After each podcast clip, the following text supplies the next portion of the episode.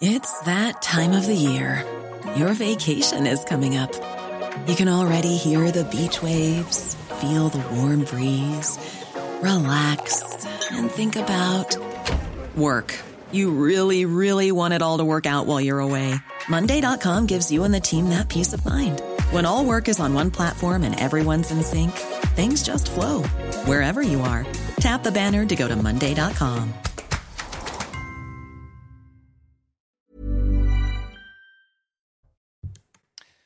Bonjour, soyez les bienvenus. Je suis très heureux de vous accompagner jusqu'à 13h. C'est Midi News Weekend. Dans quelques instants, je vous présente mes invités. Mais tout de suite, place à l'actualité avec Arthur Muriot.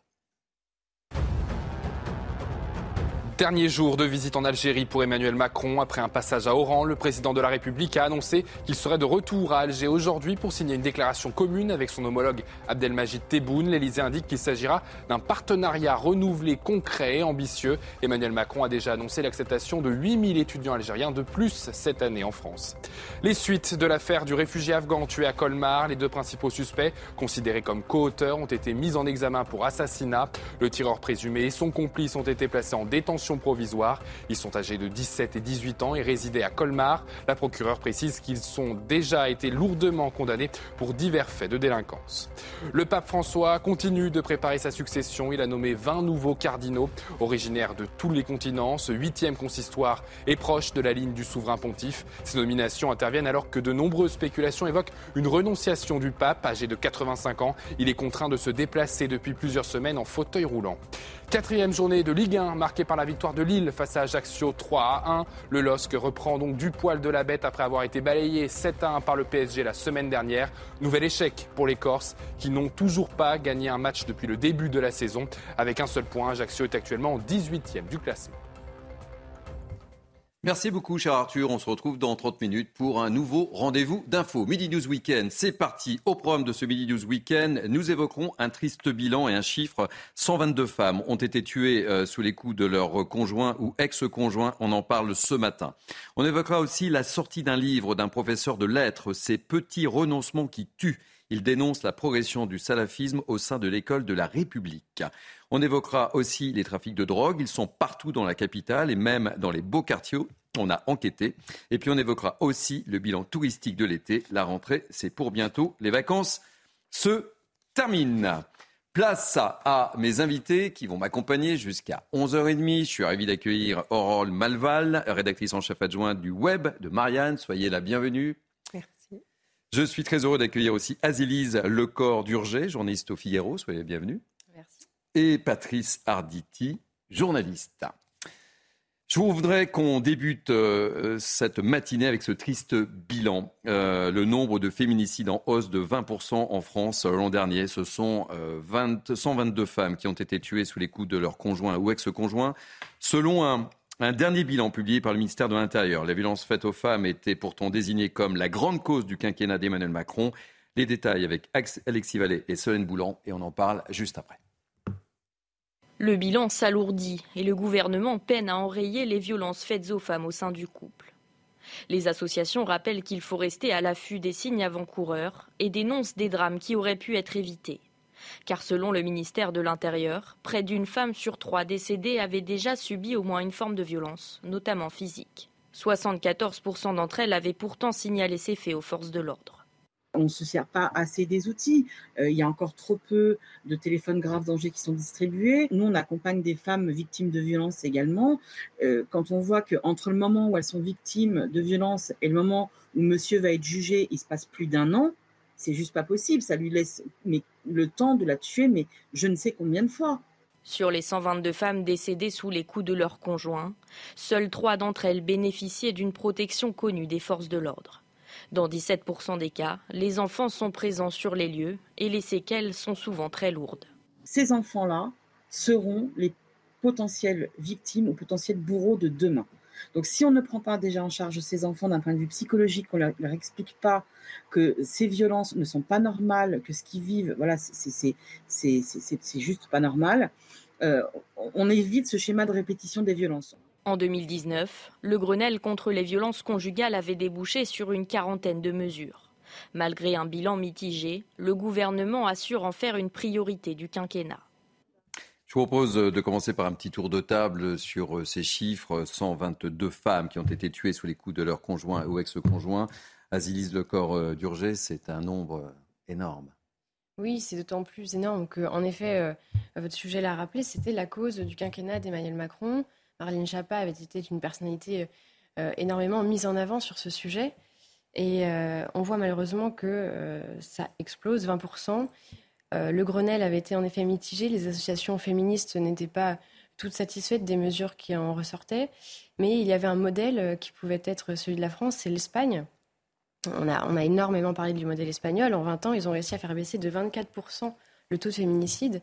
Et euh, pour cela, il a fallu en effet investir énormément. Ça a été 20 milliards euh, investis euh, dans la justice, avec des tribunaux spécifiques pour les femmes, 107 tribunaux qui ne traitent que des violences conjugales en Espagne sur les 3500 qui existent, et des bracelets anti-rapprochement qui sont immédiatement mis en place.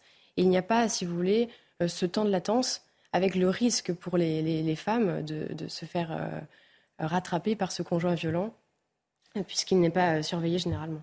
Aurore Malval, comment vous expliquez ce, chiffre? Alors, il faut peut-être revenir un tout petit peu en, arrière parce qu'on a l'impression qu'on est peut-être sur un rattrapage aussi de la période avant Covid.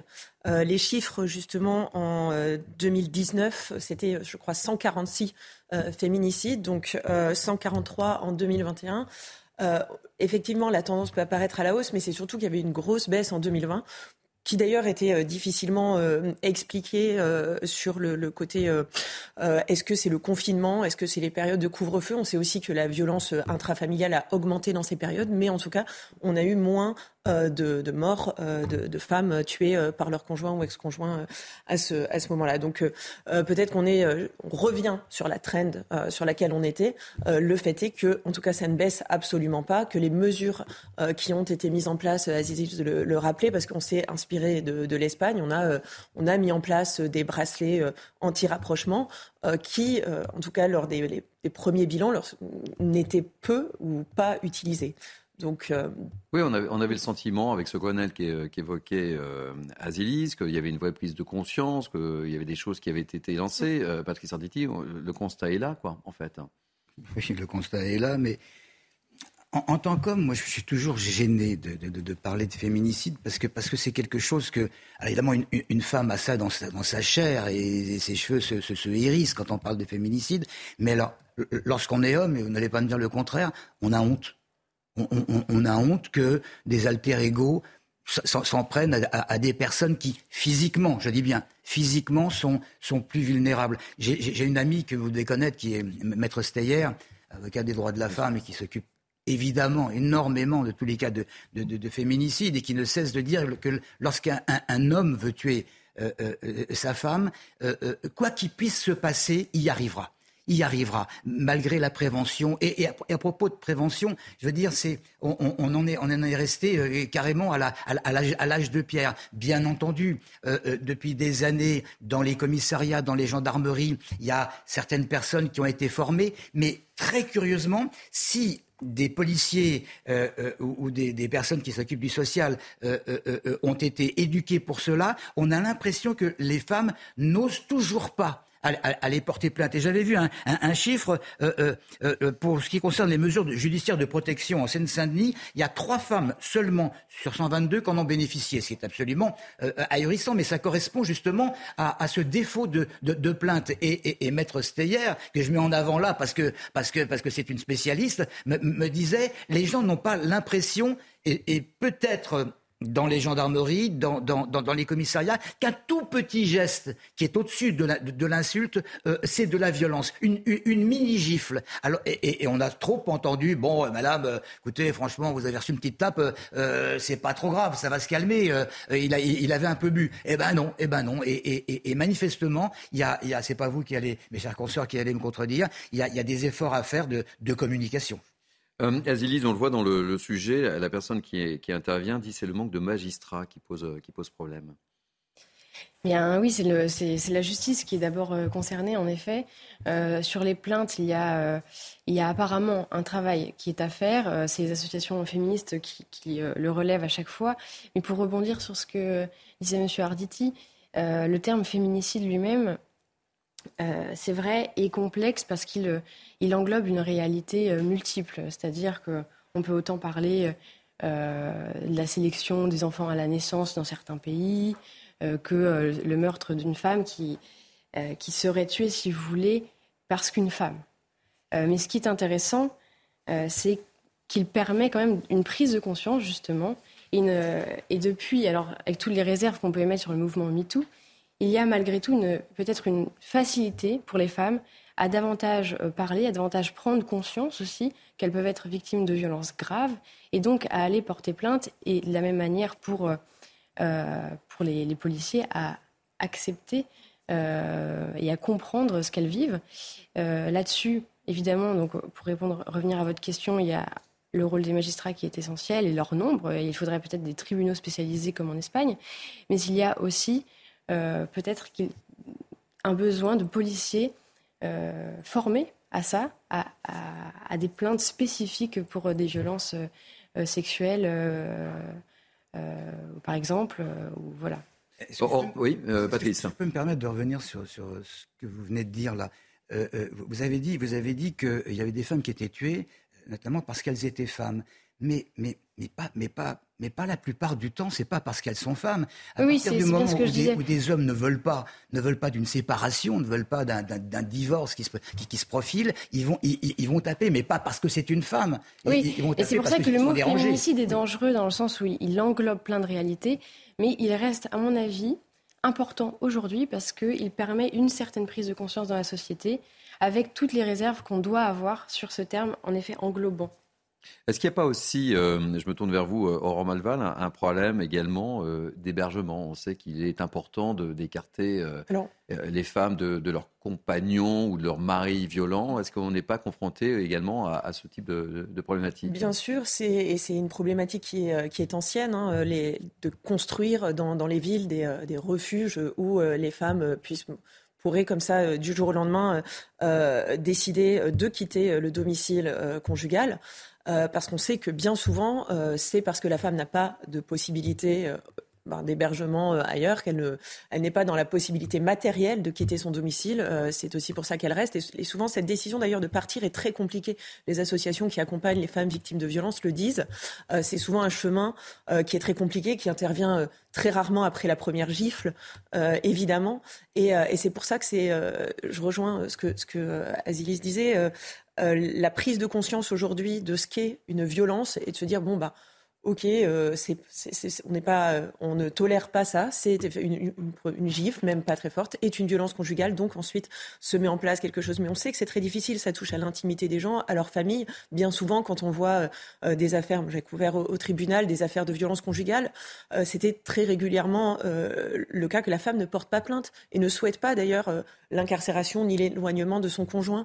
Donc je pense que ces, ces choses-là sont en train d'évoluer. On parle justement des, des postes de, policiers euh, spécialement formés à accueillir les femmes euh, dans les commissariats pour ces questions. Je crois qu'il y en a eu 80 euh, qui ont été récemment créés. Alors 80, vous allez me dire, à l'échelle de la France mhm. entière, c'est pas beaucoup. mais ça progresse. On a vu aussi qu'il y avait parfois des, un, dispositif dans certains commissariats de fil euh, enfin en tout cas pas de file différente, mais euh, de pouvoir signaler dès son arrivée au bureau, euh, enfin premier tri, qu'on vient pour une affaire de violence sexuelle ou conjugale, et donc pour être pris en charge par des policiers aussi qui sont sensibilisés sur ces questions. Mais pour revenir sur le sur l'hébergement, effectivement, c'est souvent des, structures qui bah, qui coûtent de l'argent, qui coûtent de l'argent parce que il faut la créer, il faut qu'il y ait des, travailleurs sociaux, des psychologues, etc. Et, et, ça met souvent très longtemps euh, pour, être, pour être mis en place dans, les villes. Et ça pose aussi, euh, ça pose bien sûr euh, des, problèmes d'accompagnement. J'ai l'impression néanmoins que, sur ces questions, on a, on a un petit peu évolué et que ce sont des, dispositifs qui commencent de plus en plus à apparaître et à être pérennisés aussi. Je voudrais qu'on écoute Sandrine Boucher, que l'on voit d'ailleurs dans notre, reportage, qui est présidente de l'Union nationale des, familles de féminicide. Et elle évoque justement le, le profil des hommes agresseurs. On l'écoute les hommes euh, agresseurs sont très souvent des, lorsqu'ils étaient enfants, ont vécu ou subi les violences. Donc déjà, ça passe par une meilleure prise en charge. Et une meilleure prise en charge également quand ils sont adultes pour euh, voir pourquoi ils en sont arrivés là. Il faut qu'ils travaillent vraiment sur, euh, sur, sur le, pourquoi de, ces violences. Patrice Arditi, on est très déficient dans, cette, dans cette prise en charge qu'évoque Sandrine Boucher. Oui, mais moi j'ai l'impression qu'on ne peut pas généraliser tous les tous les cas. Vous aviez prononcé le, mot intime. Euh, c'est, vrai. entre les femmes qui, qui ont honte de s'exprimer, de dire qu'elles ont été violentées, c'est un, petit terme, euh, euh, entre, entre, les femmes qui ont peur pour leurs enfants si jamais elles, doivent déposer plainte. Parce qu'il, parce y aura des, des, des menaces. Entre, entre, entre des femmes qui ont peur de se retrouver seules si jamais il arrive des, bricoles euh, d'enfermement, par exemple, à, à, à, leur conjoint. Je, veux dire, on ne peut pas tout généraliser. Il y a, une foule, il y a une foule de cas, et je ne vois pas comment on peut régler le problème sans sans garantir une sécurité dès le départ à celles qui viennent se plaindre. Mais cette sécurité, elle ne peut pas avoir lieu puisqu'il doit y avoir quand même un minimum d'enquête. On va pas, on va pas jeter un homme en prison parce qu'une femme arrive en disant euh, il, il m'a giflé ou euh, il, menace de faire du mal à mon fils. Il y, a, il y a une enquête et pendant cette enquête, eh bien, eh bien, eh bien, cette femme n'a pas lieu d'être assurée. Euh, un, dernier mot euh, sur ce sujet ô combien délicat. Je, le disais, c'était une grande cause du quinquennat d'Emmanuel Macron. Euh, comment vous jugez cette action? C'est un, échec selon vous ou comment vous qualifiez? Il y a eu des avancées, mais elles ne sont, elles sont pas suffisantes. La preuve, en est, ce sont ces chiffres aujourd'hui. mais là où c'est intéressant, ce, sujet, et ce que, vous disiez, M. Arditi, c'est qu'en fait, ça arrive dans tous les milieux. Et quand la, femme de votre sujet explique que euh, c'est dès l'enfance, ce sont des personnes qui ont été exposées. il y a évidemment un travail à faire à ce sujet, et sans caricaturer euh, celles qui peuvent être victimes de cela. Ça peut être dans des, milieux bourgeois comme populaires, euh, dans des milieux avec des personnes issues de l'immigration comme des personnes qui ne le sont pas, puisqu'il y a parfois une caricature qui est faite aussi en, mélangeant des, violences qui vont être liées au quotidien et d'autres qui sont par exemple des crimes d'honneur. Et donc voilà, il faut réussir à prendre euh, ce problème de façon globale.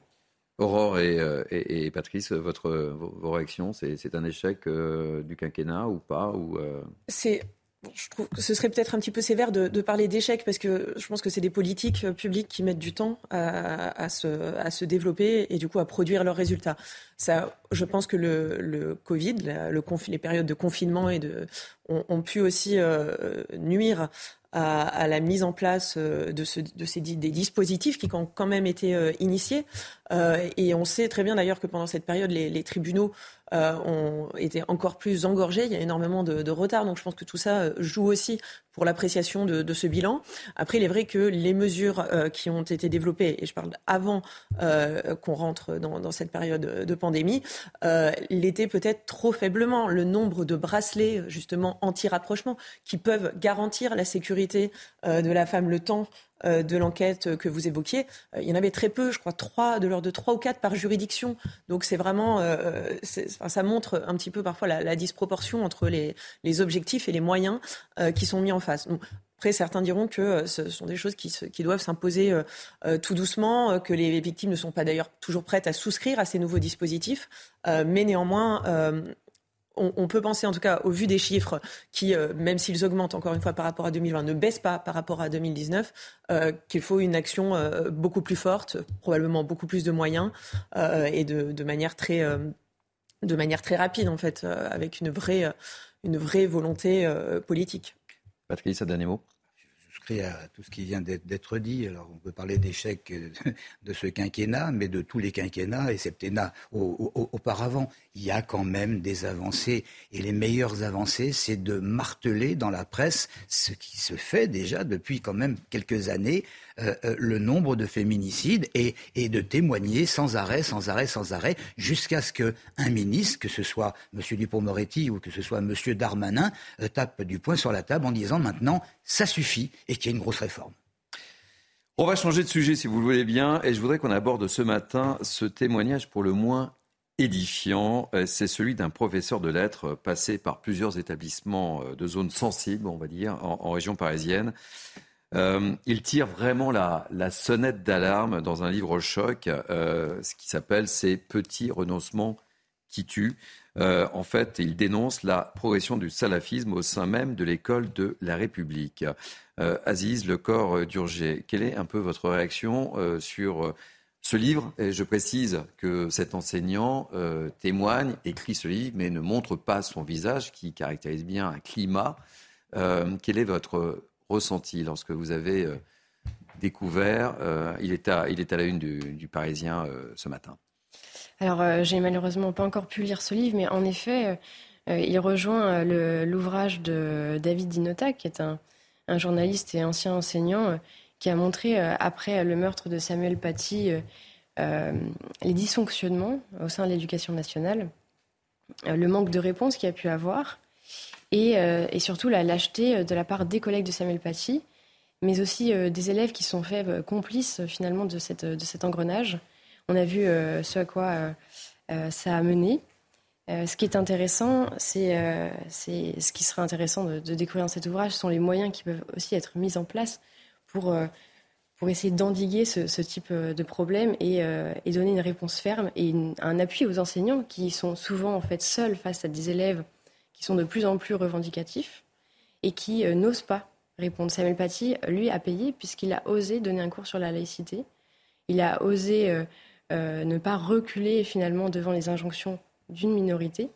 Et, et, on sait comment ça a fini. Patrice Arditi, lorsqu'on lit les, les extraits de, ce livre, euh, cet enseignant dit clairement euh, Samuel Paty, ça aurait pu être moi.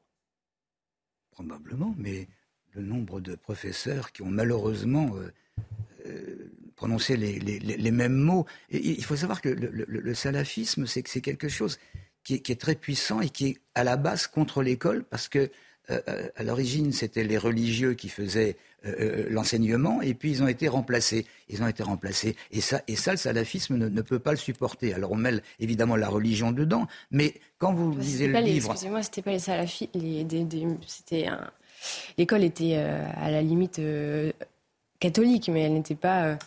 Ce n'était pas le même type de religion. Et, au sein de l'islam, le salafisme est quand même une branche... oui, mais après, dans, les écoles publiques, si vous voulez, on ne parlait plus des prêtres qui enseignaient. Euh, et, lorsque, et, lorsque ce professeur euh, euh, évoque ce qui est en train de se passer, euh, euh, bon, bah, il, suffit de recenser tout ce qui peut être considéré comme dérive à l'école, le, refus de, dessiner des représentations humaines, la, pratique du, ramadan chez les gens, chez, les élèves les, plus jeunes, le, refus de ce qui est considéré comme haram, les meubles rouges. Dans le Coran, en principe, les meubles rouges, enfin, la couleur rouge, on n'aime pas ça. L'exigence du, halal pour la nourriture le, refus de, serrer la main des filles, l'ostracisation des élèves qui ne respectent pas la, religion, le refus d'écouter la musique, d'aller à la piscine. il y a du boulot. Là, je, cite sa phrase, hein. je suis dans un état de choc, mais pas surpris. Je savais que cela arriverait un jour, le fanatisme qui a mené à ce lâche assassinat. Je l'ai vu grandir et prendre ses aises à bas bruit dans l'école de la République. Samuel Paty, effectivement, ça aurait pu être moi. C'est terrible ces phrases, euh, euh, Aurore Malval. C'est terrible et, euh, et, et c'est pas très surprenant parce que euh, on, le sait maintenant, d'ailleurs, depuis euh, l'assassinat de Samuel Paty, il y a eu des enquêtes qui ont été, qui ont été faites chez les, chez les professeurs. Et je crois que c'était l'an dernier, la dernière fois que cette enquête a été faite, en 2021, 49% disaient s'être déjà auto-censurés dans le secondaire. Et c'est un, nombre en, progression sensible parce qu'ils étaient seulement 36% en 2018. 22% euh, disaient s'auto-censurer de temps en temps et ce chiffre n'était que de 10% un an plus tôt. Et on peut penser qu'il y a 10 ans, euh, la, même, enquête n'aurait pas produit des résultats euh, comparables. Donc c'est vrai que la, mort de Samuel Paty, l'assassinat de Samuel Paty a agi un petit peu comme un électrochoc, je pense, chez les professeurs qui pour certains se sont dit on va en parler. Enfin, on va se dire, on va mettre des mots euh, sur euh, ce qui se passe euh, aujourd'hui à l'école et justement par rapport à, ces renoncements, chose que décrit d'ailleurs le, professeur, en tout cas de se poser la question.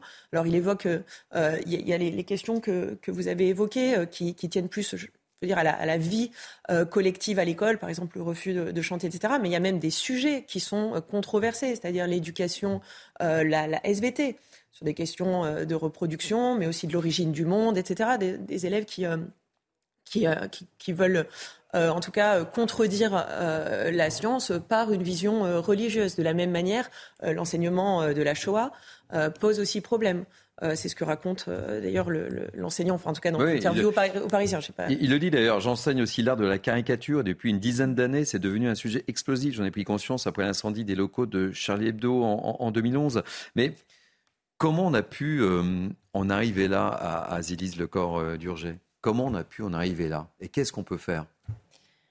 Bah, Qu'est-ce qu'on peut faire? C'est toujours, c'est évidemment une grande difficulté, c'est de, réaffirmer euh, des principes qui euh, aujourd'hui sont contestés finalement par euh, une minorité qui n'est peut-être plus si minime que ça et qui en tout cas réussit à imposer ces thèmes politiques au sein des classes. La grosse difficulté également, c'est de, de réussir quand on est dans une salle de classe avec des personnes issues de milieux divers issus, euh, enfin, avec des origines aussi euh, euh, de plus en plus diverses, de réussir à, à proposer des notions de vivre ensemble qui ne fonctionnent pas et avec des pratiques qui, évidemment, une fois rentrées chez eux, ne sont pas du tout celles qui sont enseignées en classe. Et c'est compliqué de, avec les réseaux sociaux, avec l'ensemble, on va dire, des, médias qui existent aujourd'hui, de, venir en classe et de réussir à, imposer euh, la caricature quand celles-ci sur euh, sur TikTok, par exemple, sont contestées par des prêcheurs euh, qui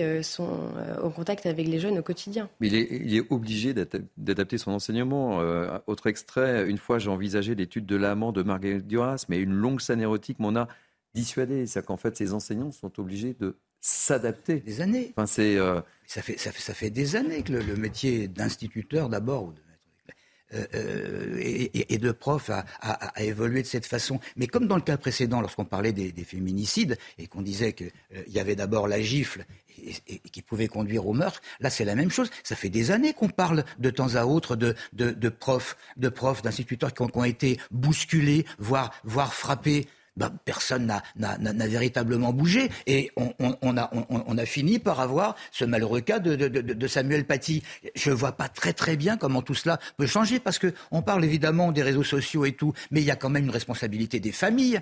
Les petits qui sont euh, qui, ont 6 ans, 7 ans, 8 ans, euh, je veux dire, ils n'inventent pas le, fait qu'il ne faut pas euh, serrer la main des filles. je veux dire, c'est qu'on leur, on leur a inculqué, on leur a dit tu ne dois pas serrer la main des filles. Et, c'est vraiment un exemple le plus faible que je, que je puisse trouver. Et ça, je ne vois pas du tout comment on peut faire. Il va toujours y avoir des profs qui vont maintenant avoir la trouille, la trouille d'aller enseigner, ce qui n'est pas normal. Le, fait est, c'est que je disais tout à l'heure, c'est qu'en fait, Bon, c'est très courageux d'écrire un tel livre, mais évidemment, euh, il ne dévoile pas son visage et on peut le comprendre aisément. Mais enfin, c'est ça qui est terrible, Aurore. Oui, et alors je voudrais rebondir sur ce qui vient d'être dit. Euh, je pense que le, le, problème, d'ailleurs, euh, auquel sont, sont, confrontés les enseignants aujourd'hui, ne s'applique pas d'ailleurs par rapport à cette entrée, cet entrisme euh, d'un certain islam dans l'école, justement. Euh, mais euh, ça, ça, marche aussi pour, pour plein d'autres choses parce qu'on a laissé rentrer aussi, s'immiscer les familles dans la vie scolaire parce que les chefs d'établissement, dont globalement le, le, le, principe était de ne pas faire de vagues, en sont venus à plein de compromissions. D'ailleurs, on le voit très bien dans le déroulé de l'affaire Samuel Paty, où le professeur a été convoqué, euh, où on a laissé rentrer des gens euh, à l'école pour tenir justement des discours euh, en, forte opposition contre, ce, contre cet enseignant. Il n'a pas été soutenu par sa hiérarchie, contrairement à ce qu'on a pu dire. Par sa hiérarchie. Donc ça, c'est un vrai problème et qui, malheureusement, enfin touche tout, le, tout le spectre en fait des, problèmes auxquels sont confrontés les enseignants dans le primaire ou le secondaire. Merci. On va marquer une première pause dans ce Midi News Weekend. On vous retrouve dans quelques instants et on, parlera de la drogue dans les beaux quartiers de la capitale. A tout de suite, vous êtes bien sur CNews. C'est la suite de Midi News Weekend. Nous sommes ensemble jusqu'à 13h. Tout de suite, place à l'info avec Arthur Muriot. En 2021, 122 femmes ont été tuées sous les coups de leur conjoint ou ex-conjoint. Ce chiffre du ministère de l'Intérieur est en hausse de 20% par rapport à 2020. Les femmes représentent 85% du total des victimes de morts violentes au sein du couple en 2021. Précisons que pour cette même année, 21 hommes sont morts lors de violences conjugales. Je veux souligner que la situation reste très risquée et dangereuse. Ce sont les mots de Volodymyr Zelensky concernant la centrale nucléaire de Zaporizhia. Le président ukrainien s'est exprimé dans un nouveau message vidéo. Il demande la venue des experts de l'Agence internationale de l'énergie atomique. Il espère qu'ils l'aideront à maintenir la plus grande centrale d'Europe sous contrôle ukrainien. La Corse et plusieurs plages de Méditerranée sont envahies par ces petites méduses violettes. Elles ont été aperçues plusieurs milliers de fois à Ajaccio depuis début juin. Leurs piqûres sont extrêmement douloureuses. Selon le GIEC, leur prolifération est telle qu'elle provoquerait une gélification des océans. La multiplication des méduses pourrait être due à la surpêche qui élimine leurs prédateurs comme les thons ou les tortues. Merci, cher Arthur. À tout à l'heure. Et on se retrouve avec mes invités ce matin. Aurore Malval, rédactrice en chef adjointe du web de Marianne. Azilise Lecor d'Urgé, journaliste au Figaro. Et Patrice Sarditi, journaliste.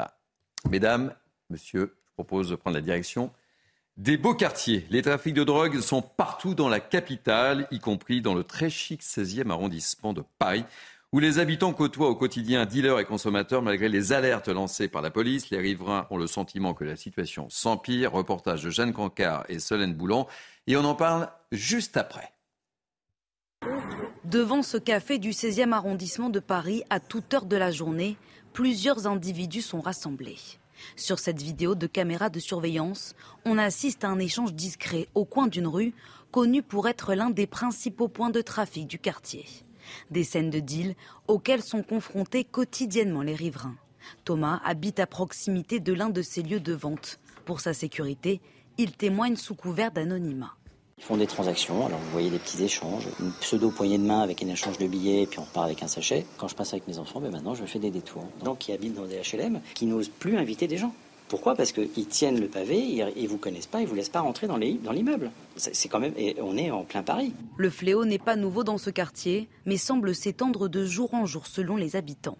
Inquiète et désemparée, cette riveraine envisage même de quitter la capitale. En tant que femme, je ne suis pas à l'aise de sortir toute seule. J'ai le sentiment qu'ils n'ont absolument pas peur et que rien ne les arrête. Je pense qu'ils se disent c'est nous qui faisons la loi et on fait ce qu'on veut et les gens n'ont qu'à partir. Pour Francis Piner, maire du 16e arrondissement de Paris, le manque de fermeté de la justice rend impossible l'endiguement du trafic. Quand on me dit par exemple qu'il y a des gens qui dealent avec des bracelets électroniques visibles à la cheville, ça pose le problème du fait que les juges d'instruction comme les juges d'application des peines, n'ont pas une police de l'application des peines et du contrôle judiciaire. Francis Spinner pointe aussi du doigt le manque d'effectifs de policiers nationaux et une police municipale restreinte, avec 38 agents assermentés pour 165 000 habitants. Je me tourne vers vous, Patrice Arditi. Ça, ça vous surprend que ce fléau de la drogue touche les euh, beaux quartiers de la capitale, mais ça peut être le cas dans les principales grandes villes de, province aussi. Hein. Moi, ça ne me surprend pas du tout. Il y a, environ 30 ans, environ 30 ans, je voyais des, des, jeunes, des jeunes dealers, je peux dire, devant le lycée Claude Bernard à Paris, euh, ce qui n'est pas très très loin d'ici, je veux dire, c'est à la limite de, mm. Porte de Saint-Cloud, euh, euh, Boulogne.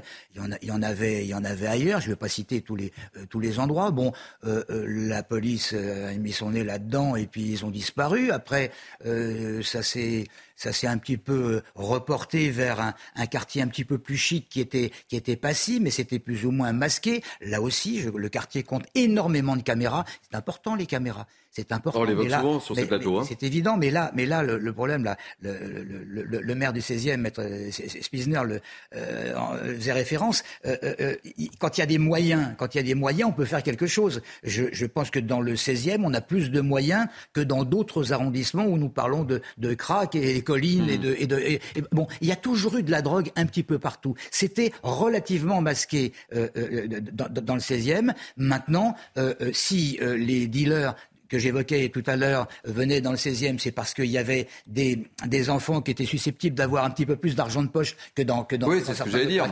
Beau quartier, argent, beaux établissements scolaires, euh, pouvoir d'achat. Enfin, voilà, c'est pas, une surprise non plus. le, le, 16e, il y a, il y a, il y a d'autres. Il, y a le premier arrondissement, il y a le 8e, il y a, il y a Neuilly à côté. Il y a, il y a et, et, la drogue, la drogue, euh, elle, elle, elle fait des ravages partout. Aurore oui, alors ce qui est, euh, assez, euh, peut-être assez étonnant d'ailleurs aujourd'hui, c'est de voir là l'irruption euh, finalement d'un mode de deal qui n'existait pas dans les beaux quartiers, c'est-à-dire une appropriation de l'espace public par des dealers et, et, des habitants qui disent voilà on ne peut plus rentrer, l'immeuble leur appartient. Et c'est quelque chose qu'on qu'on était davantage habitué, en tout cas habitué, hélas, euh, à, à, constater euh, dans euh, des quartiers sensibles où des immeubles comme ça sont, sont un petit peu tenus par, par des dealers, avec des guetteurs, etc. Et toute une organisation autour du trafic de drogue, chose euh, qu'on voyait très rarement en, en centre-ville. Et d'ailleurs, par rapport à ça, je pense que c'est aussi peut-être révélateur que plusieurs formes euh, de deals euh, justement ont cours en même temps parce que aujourd'hui on le sait euh, depuis d'ailleurs ça a été accentué par le confinement il y a aussi tout ce qui le, le, trafic de drogue a été uberisé euh, en tout cas dans les principales métropoles, Paris, mais ça, ça existe oui, aussi dans d'autres les principales villes. Euh, euh, avec des groupes WhatsApp, Snapchat, etc., ce qu'on appelle Uber Sheet. On passe sa commande et un livreur dealer vient mm. apporter comme exactement comme un petit plat Deliveroo dans les appartements concernés. Donc ça, c'était davantage le, le, trafic de drogue qui était présent dans les beaux quartiers, avec d'ailleurs plusieurs interpellations. En moyenne, c'est trois dealers comme ça qui se font interpeller dans les, dans les beaux arrondissements de la capitale. Là, on est encore euh, face à finalement une, sorte de trafic à l'ancienne, si je puis dire, mmh. euh, et qui pose des problèmes de, tranquillité publique euh, pour, pour les habitants de, de, cette, de cet endroit. Ben justement, vous faites la, la, transition facile. On va, on va écouter ces habitants du 16e, ce qu'ils en pensent là. Écoutez-les. Ils font des transactions, alors vous voyez des petits échanges, une pseudo poignée de main avec un échange de billets, puis on repart avec un sachet. Quand je passe avec mes enfants, ben maintenant je fais des détours. Des gens qui habitent dans des HLM, qui n'osent plus inviter des gens. Pourquoi? Parce qu'ils tiennent le pavé, ils, vous connaissent pas, ils vous laissent pas rentrer dans l'immeuble. C'est quand même, on est en plein Paris. Donc femme, je ne suis pas à l'aise de sortir toute seule. J'ai le sentiment qu'ils ont absolument pas peur et que rien ne les arrête. Je pense qu'ils se disent c'est nous qui faisons la loi et on fait ce qu'on veut et les gens n'ont qu'à partir. Aziz Lecor euh, d'Urgé, le, maire du 16e qu'on entendait dans le précédent reportage, euh, dénonce le manque de fermeté, encore une fois, de la justice. Il demande des moyens. ce qui est intéressant, c'est quand on regarde les chiffres, on voit qu'il y a une augmentation euh, depuis les années 90. Auparavant, c'était, il y avait environ 7% des, consommateurs qui étaient dans, au sein des affaires qui étaient répréhendés pour l'usage de la drogue. Aujourd'hui, ça a augmenté. Ils sont Pardon, par contre, pardon, j'ai dit 60, je voulais dire 73%, aujourd'hui c'est 85%. Euh, et donc, euh, on, vise surtout les consommateurs, alors qu'on sait évidemment qu'ils participent euh, au maintien de la précarité des dealers et donc à ce trafic. Mais il faut démanteler d'abord l'origine du trafic et ça passe par des interpellations qui ne sont pas que sur le territoire national, mais aussi euh, des interpellations à l'international. Et ça, elles ont baissé, elles sont passées euh, entre les années 90 et 2010 de 11 à 6 donc la fermeté, elle se fait, mais elle doit, se faire non pas seulement pour les consommateurs, mais aussi pour les grands trafiquants. Effectivement, cette augmentation euh, que vous pointez, c'est aussi lié à ce qui a été à un moment appelé la politique du chiffre. Euh, les euh, policiers devant rentrer un certain nombre de verbalisations, etc., et de procédures, c'est effectivement très simple d'aller taper, comme on dit, quelques consommateurs ou même quelques petits dealers qui seraient en bas d'un immeuble comme ça, mais sans changer absolument rien à la question du trafic et des filières internationales. Donc, évidemment, les, il faut pas, je pense que la, question de la fermeté euh, sur le territoire, elle doit évidemment exister parce qu'on ne peut pas laisser euh, des quartiers euh, devenir des zones de non-droit ou ne plus justement être régis par les lois de la République. mais ce qui se passe effectivement à l'étranger sur les, filières de trafic, on sait d'ailleurs qu'elles sont en plein développement, hein, avec notamment la Guyane pour, la cocaïne, etc. Et, c'est aujourd'hui, les, enquêteurs travaillent pour remonter euh, ces, filières, bien sûr.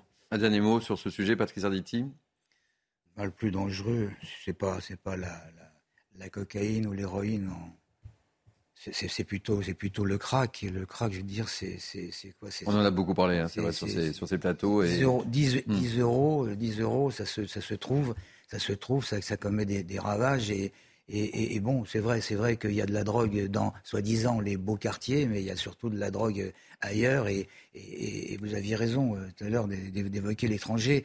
Euh, euh ce qu'il faut, il faut taper sur les fournisseurs, et ça c'est notamment en Afrique de l'Ouest. Et, on n'est pas prêt de, on n'est pas prêt d'y arriver. Et puis il y a aussi là, ce qu'on appelle les cuisiniers, c'est ceux qui qui vont adapter le, le, la cocaïne pour en faire du, pour en faire du, du, du, du crack. Et, et, et, franchement, franchement, je vois pas très très bien comment d'un seul coup on peut dire à des gens à l'étranger maintenant vous, vous, vous arrêtez de, de, de, faire du mal à, à, à l'Europe en, en, général. Euh, ça va malheureusement perdurer.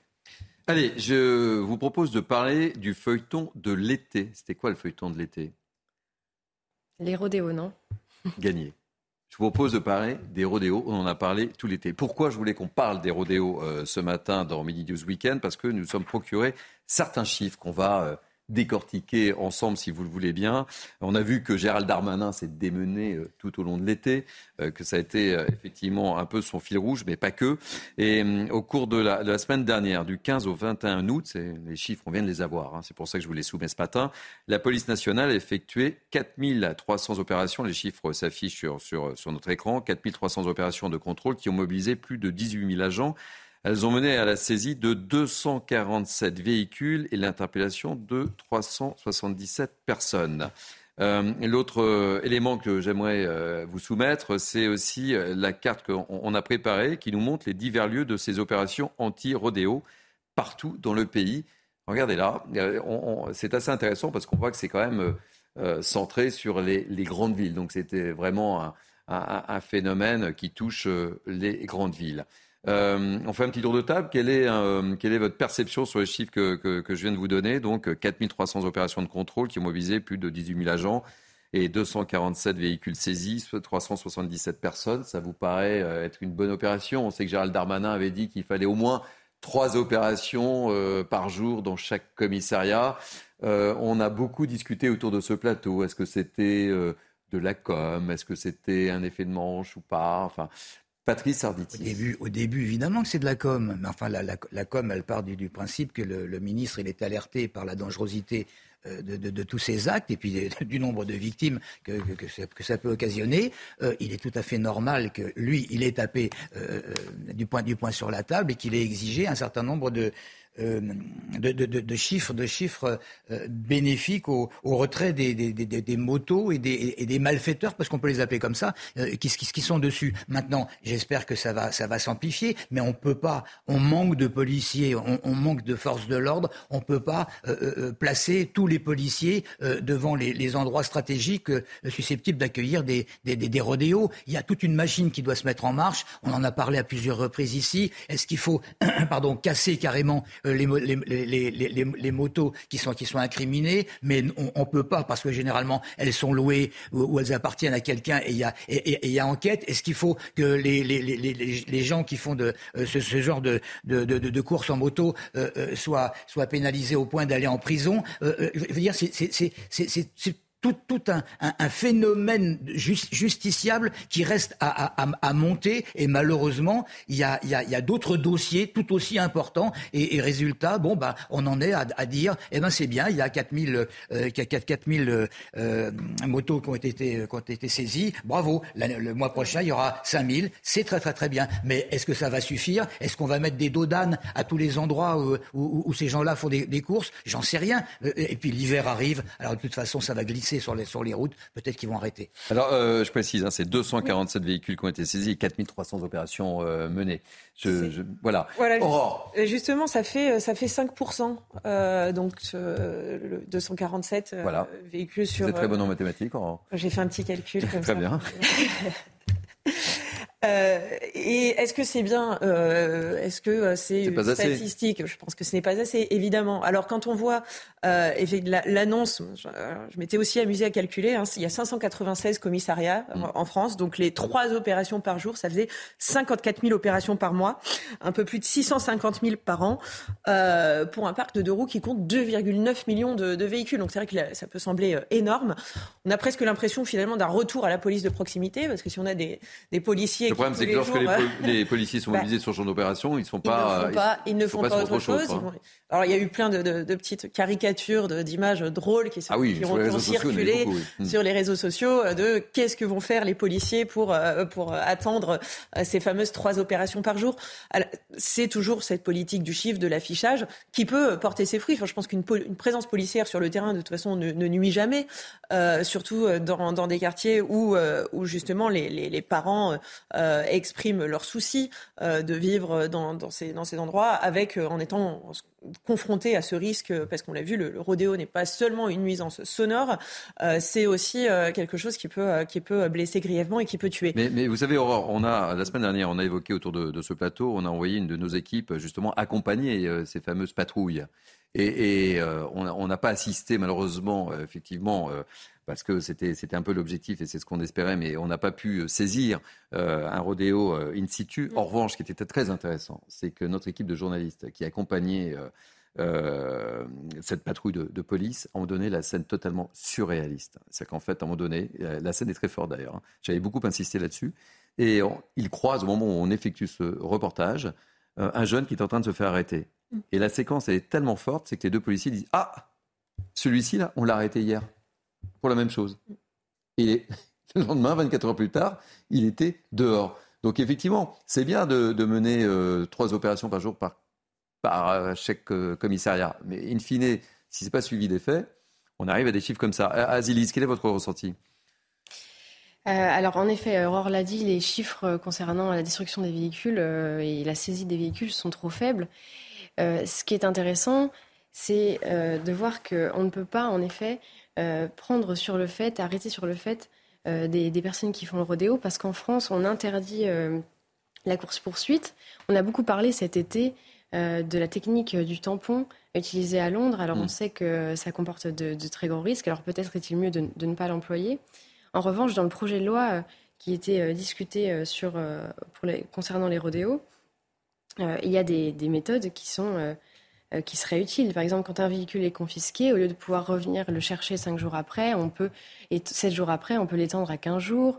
On peut aussi euh, développer la traçabilité euh, des, véhicules, et ça, c'est aux loueurs d'y participer, parce qu'il n'y a pas que des motos, il y a aussi des quads, et donc ça, c'est plus difficile à, suivre. c'est ce que disent les enquêteurs. Et on, peut peut-être développer, ça c'est toujours risqué, mais une brigade spécialisée qui serait euh, sur le terrain et qui pourrait euh, arrêter euh, ces chauffards sur le fait. Bon, écoutez, dernier mot. je vais juste rajouter ce qui, ce qui, complique encore plus la, tâche des policiers en la matière, c'est que les, bien souvent le, le véhicule n'est pas au nom de celui qui le conduit.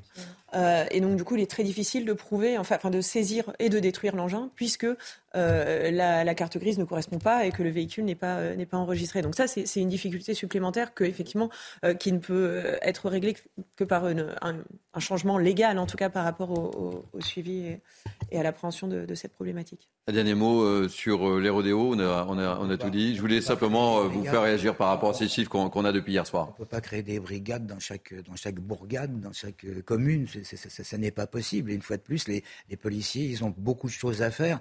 Euh, et quand, vous vous rendez compte, il y, a, un mois et demi, on apprenait que les policiers euh, devaient sanctionner les, établissements, euh, les commerces qui laissaient leurs portes ouvertes en laissant échapper la, climatisation. Je veux vous dire, c'est pas pas ces gens-là qui vont s'occuper des rodéos.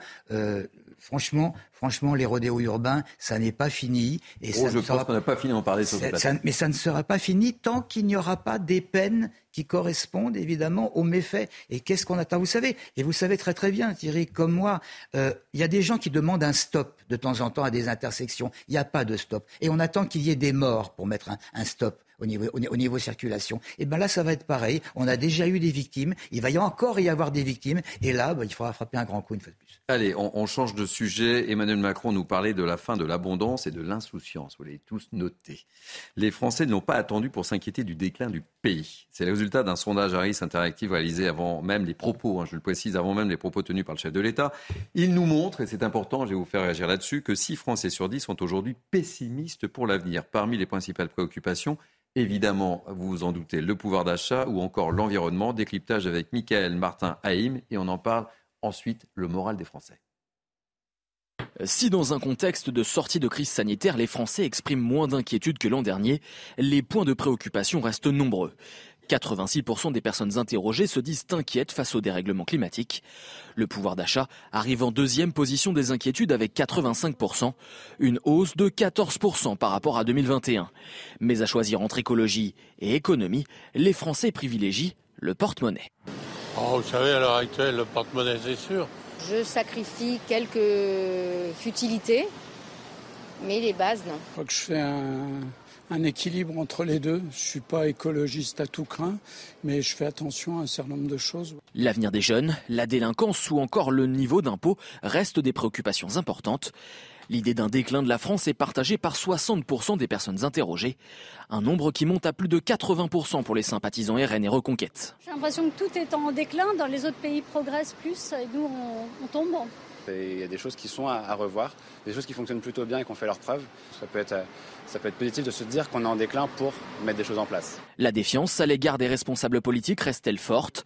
59% des Français estiment que la démocratie s'est dégradée ces dernières années. Une hausse du mécontentement envers le fonctionnement démocratique qui pourrait pousser 85% des personnes interrogées à participer à au moins un mouvement de protestation. Et moi, je vais faire ma propre enquête autour de ce plateau. Euh, je vous pose la même question euh, optimiste, pessimiste, euh, Azilise en deux mots, hein. Après, je vous demande de, de réagir. Hein. Alors, je ne sais pas ce que le réalisme nous fait dire sur l'état de la France aujourd'hui. Voilà. Réaliste. Réaliste. Aurore. Euh, alors moi, j'essaie de respecter la consigne. Euh, je dirais pessimiste d'abord pour pouvoir être optimiste ensuite. Oh, alors ça, c'est facile. Patrice Arditi. Réaliste, réaliste, mais pas, pas tout à fait pessimiste, parce qu'on est obligé de faire des comparaisons avec les autres pays. Et, et franchement, je ne pense pas que nous ayons vraiment à, nous plaindre. Il y a des cas, mm, mais mm. bien entendu qu'il y a des cas. On parle de pouvoir d'achat. Il y a des gens qui crèvent, qui crèvent de faim, mais ça ne date pas, ça date pas d'aujourd'hui. Et, il y a toujours des gens qui ont plus d'argent euh, euh, euh, que d'autres. Mais il y, a, il y a quand même un thermomètre. Ce sont les vacances les vacances, on a donné des chiffres et tout ça. Il y a énormément de gens qui ont, compris des vacances. Alors c'est vrai, il y a des gens qui n'ont pas pris les, vacances qu'ils auraient souhaitées parce que, euh, euh, alors je, caricature, hein, à la place d'un hôtel euh, trois étoiles, on, va dans un deux étoiles, on va au camping, on va, d'accord, mais il y a quand même eu des vacances. Il y a combien de de, de, de, populations qui ne vont pas en, vacances? Je, veux dire, c'est, on n'est pas en déclin, on n'est pas en déclin. On, on a un, un, déficit de, démocratie, c'est vrai, et ça se voit d'ailleurs au moment des votes au moment des votes. C'est évident parce qu'on passe notre temps à dire qu'il faut voter et puis, et puis finalement on est déçu par le nombre de personnes qui peuvent aller voter. Mais, mais en dehors de ça, on n'est pas en déclin. On a un pays qui est magnifique. On a un des plus beaux pays du monde. On a évidemment une actualité qui est très gênante, qui est mais, mais, franchement, qui est même très dangereuse avec euh, Centrale, Ukraine, euh, d'accord mais, mais on va s'en sortir. C'est pour ça que je suis plus optimiste que pessimiste. Bon, euh, Aurore, la France est en déclin ou pas? Là, c'est quand même 6 Français sur 10 qui sont pessimistes pour l'avenir. Hein. Bah, le déclin, euh, je pense qu'effectivement, il y a, en tout cas euh, une, un pessimisme ambiant et en même temps, comment euh, ne pas l'être? Je pense que, les, d'ailleurs, il se manifeste différemment selon la génération à laquelle on appartient. Je ne sais pas si on le, voit dans le, dans le sondage que vous avez montré tout à l'heure. par exemple, cette question de l'angoisse climatique, de l'angoisse de l'avenir de la planète qui est très présente chez les jeunes générations, en tout cas les, les plus jeunes. La, la génération euh, X, euh, qui, est, qui est un petit peu ce qu'on appelle l'éco-anxiété, voilà, cette, cette angoisse de l'avenir, et en même temps euh, cette question de la préoccupation très concrète et qui, elle, touche tout le monde, celle du pouvoir d'achat, avec l'inflation, les niveaux d'inflation qu'on atteint aujourd'hui. Donc je pense que de toute façon, le, la mémoire des, des gens n'est pas non plus on peut difficilement. On voit à 86%, c'est le dérèglement climatique, pouvoir d'achat 85, avenir des jeunes 85, délinquance 83. On en a parlé juste avant. Vraie question qui se pose par rapport à l'avenir? Les gens ne voient pas l'avenir en rose et, et c'est un petit peu ce que Emmanuel Macron d'ailleurs a manifesté avec cette fin de l'abondance on est définitivement sorti de cette période des 30 glorieuses. Ça, je pense qu'on ça, bien compris. Ça, je pense qu'on a compris ça. Mais voilà, si jamais il y avait besoin de remettre une couche. Alors, ce qui est intéressant, je trouve, par rapport au discours d'Emmanuel Macron, c'est que euh, lors de son premier quinquennat, Emmanuel Macron était absolument pas dans cette posture. Au contraire, euh, c'était euh, le, le, ce qu'on on ironisait parfois avec cette expression de la start-up nation et cette idée justement qu'il n'y avait pas de limite, qu'on ne se reprojetait encore dans une période de progrès sans limite, d'amélioration des conditions de vie, etc., de, de, toutes les choses qui composent notre quotidien. Je pense qu'aujourd'hui, cet espoir, en tout cas cette croyance, elle se heurte à des limites. Les limites, on l'a vu, de la pandémie, les limites de la guerre, les limites de toutes ces situations, en fait, qu'on se prend comme un revers euh, qu'on n'avait peut-être pas forcément tous anticipé. Et donc, effectivement, il y a ce pessimisme ambiant, ou en tout cas le fait qu'on ne va pas forcément vers une amélioration euh, à court terme de la situation. Eh bien, écoutez, on va marquer une deuxième pause. On se retrouve tout à l'heure pour Midi News Weekend. A tout de suite.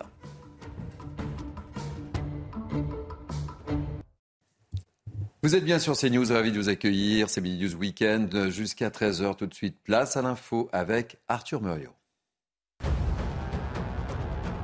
Le ministre de la Santé François Braun annonce 20 millions d'euros supplémentaires pour renforcer la lutte contre les cyberattaques. Cette annonce intervient après l'assaut informatique dont est victime l'hôpital de Corbeil-Essonne. Le ministre a déclaré que la santé des Français ne sera pas prise en otage par ces criminels. Ces 20 millions permettront de doubler le nombre d'établissements de santé bénéficiant d'un parcours de sécurisation qui les immunisera contre ce type d'attaque.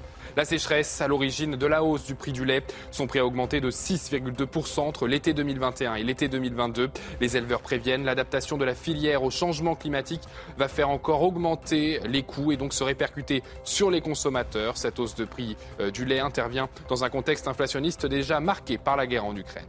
Des pluies torrentielles ont déclenché des inondations massives au Pakistan. Le pays appelle donc la communauté internationale à l'aider. Plus de 900 personnes sont décédées. Les pluies dues aux moussons sont habituelles à cette saison, mais leur intensité est inédite. C'est une cause directe du changement climatique. Artemis, le programme marquant le début de la reconquête lunaire par l'homme, débutera lundi avec le lancement d'une fusée et du module Orion. Il s'agit d'un premier vol test sans astronaute à bord. Le module fera un tour et demi de la Lune avant de revenir sur Terre. Objectif pousser les systèmes dans leur retranchement pour voir ce qu'ils sont capables de faire. Les prochaines missions Artemis devraient embarquer des astronautes en 2024 et 2025. Merci beaucoup Arthur. On se retrouve dans 30 minutes pour un nouveau flash. Allez, je vous présente euh, les invités qui m'accompagnent ce matin pour cette première partie de Midi News. J'accueille avec beaucoup de plaisir Aurore Malval, rédactrice en chef adjointe du web de Marianne. Soyez la bienvenue. Merci. J'accueille avec beaucoup de plaisir aussi Azilise euh, Le Corps d'Urget, journaliste au Figaro. Soyez la bienvenue aussi. Et notre ami Patrice Arditi, journaliste. On va parler d'un sujet qui nous concerne tous le prix de l'électricité. On parlait de pouvoir d'achat il y a quelques instants. Les prix euh, de gros d'électricité ont battu de nouveaux records en France. Ils sont passés hier à 1000 euros le mégawatt-heure. C'était 85 euros il y a seulement euh, un an. Euh, Solène Boulan, vous êtes avec nous. Cet hiver, les particuliers et petites entreprises vont être incités à modérer leur consommation. En gros, ça consiste en quoi, Solène Boulan? Ce nouveau contrat, il consiste tout simplement à baisser le chauffage certains jours lors des pics de demande liés au froid. On en parle hein, depuis euh, plusieurs semaines. Le risque de pénurie d'électricité eh bien, augmente pour cet hiver. Alors le gouvernement cherche évidemment à réduire la tension autour de l'approvisionnement euh, électrique. Dans ce nouveau contrat proposé par EDF, il y aura donc 20 à 30 jours dits rouges par an, des jours de grand froid où il faudra réduire, voire stopper votre consommation. Alors fini les cuissons au four ou les machines Au risque de payer beaucoup plus cher, vous serez prévenu la veille du pic par SMS. Et si vous consommez le jour J, le tarif sera alors beaucoup plus élevé que durant les autres journées. Mais en échange, les clients volontaires paieront un tarif plus avantageux à l'année. Alors, nos amis anglais ont pensé déjà à un certain nombre de mesures, Solène. Racontez-nous tout. Euh, oui, Thierry, les autorités britanniques veulent inciter les consommateurs à privilégier euh, les heures creuses pour utiliser les appareils gourmands, comme par exemple les lave-linges. Ceux qui ne feront par exemple pas de machine entre 17h et 20h pourraient recevoir jusqu'à 6 livres, soit environ 7 euros par kilowattheure utilisé en heures creuses. Un projet qui vise donc évidemment à atténuer hein, les risques de coupure d'électricité cet hiver. Il faut dire que les signaux d'alarme sur les prix de l'énergie se multiplient au Royaume-Uni, très dépendant euh, du gaz. Des augmentations euh, drastiques des prix sont à prévoir euh, sur les prochaines semaines. Les autorités espèrent quant à elles voir le projet aboutir d'ici à la fin octobre. Merci beaucoup, Solène. vous faites attention, euh, Azilis, vous déjà? Alors j'essaie, enfin forcément, ce, qui, ce, qui, est intéressant là-dedans, c'est qu'on est obligé d'y penser. On est obligé de, de, prendre. vous y pensez sincèrement là? Vous me dites pas pour, ça pour me faire plaisir là Moi, j'y pense sincèrement. Je pense parce que je fais partie d'une génération qui peut-être est éco-anxieuse, mais en tout cas a appris euh, euh, dès, l'école primaire à, faire des petits gestes. Alors on sait aujourd'hui que l'écologie des petits gestes ne sauvera pas euh, l'environnement du péril, mais ça compte parce que je pense que ça participe à une prise de conscience individuelle. Et sans cette prise de conscience individuelle, on ne pourra pas mettre en place des politiques globales qui seront nécessaires pour l'environnement. Et tout à l'heure, on parlait du déclin de la France, de l'anxiété des, personnes. Cette, cette, fin de l'abondance est, une bonne chose parce qu'elle nous oblige justement à regarder la réalité, à mon avis. Et il ne faut pas opposer le pouvoir d'achat et cette fin de l'abondance. certes, là, ça va coûter très cher, ça, va faire mal à ceux qui souffrent déjà le plus du manque de pouvoir d'achat. Euh, mais moi, j'aime parler d'écologie intégrale, et l'écologie intégrale a une facette importante, c'est l'écologie sociale. Et donc, il faudra mettre en place euh, des mesures qui viseront aussi à protéger les plus pauvres d'entre nous. Euh, mais tous, on doit faire en effet des efforts importants pour baisser notre, notre consommation énergétique. Il y a les Aurore et, Patrice, vous n'échapperez pas à cette question. Vous faites déjà, vous, personnellement, attention, Aurore? Euh, oui, je, pense que je ne suis pas une très grande consommatrice d'électricité. Euh, je, travaille tard le soir au boulot, euh, du coup je suis pas chez moi. non, mais effectivement, je pense, de toute façon, on, est une génération, enfin même tous les gens qui vivent actuellement peuvent difficilement faire abstraction de cette hausse des prix et de cette idée aussi que les ressources énergétiques sont contraintes et que du coup, bah, que ce soit pour faire rouler sa voiture, pour chauffer son logement, s'éclairer, etc., on est dans une on touche aux limites. Euh, donc, euh, donc oui, je, rejoins euh, ce, que, ce que disait Azilis sur cette question des, des petits gestes qui, s'ils ne Enfin, il ne pèse pas très lourd à l'échelle de, de, mm. de, ce qui, de l'effort à fournir euh, de manière générale, mais en tout cas, il, il permet cette prise de conscience et, euh, et peut-être aller vers un petit peu de, de décroissance. Après, euh, je pense qu'il y a quand même quelque chose où il y a, il y a des gens, enfin, il y, a, il y, a, un seuil en dessous duquel on ne peut pas descendre pour chauffer son logement, pour s'éclairer, etc. Et ça, malheureusement, il y a des gens qui vont être confrontés à ces dépenses obligatoires et qui et qui ne pourront pas euh, financièrement euh, y faire face parce que le, le prix de l'abonnement d'ailleurs EDF euh, représente pour beaucoup lorsqu'on a une petite consommation à, à peu près deux tiers de ce qu'on paye à EDF par an c'est le prix de l'abonnement à l'électricité et là on plus limité en tout cas enfin, ça n'est pas de notre ressort. Patrice Arditi, vous faites attention quand vous faites votre lessive vous. Je fais attention maintenant. Je vais rebondir sur ce que disait Adélie tout à l'heure. Il, il y a une question de génération je, fais attention maintenant et je dois faire amende honorable. Pendant pratiquement toute ma vie, je n'ai pas fait attention. Je n'ai pas fait attention et, bêtement. Et bêtement, je vais donner des exemples et je, me tape sur la main, euh, bien, bien entendu.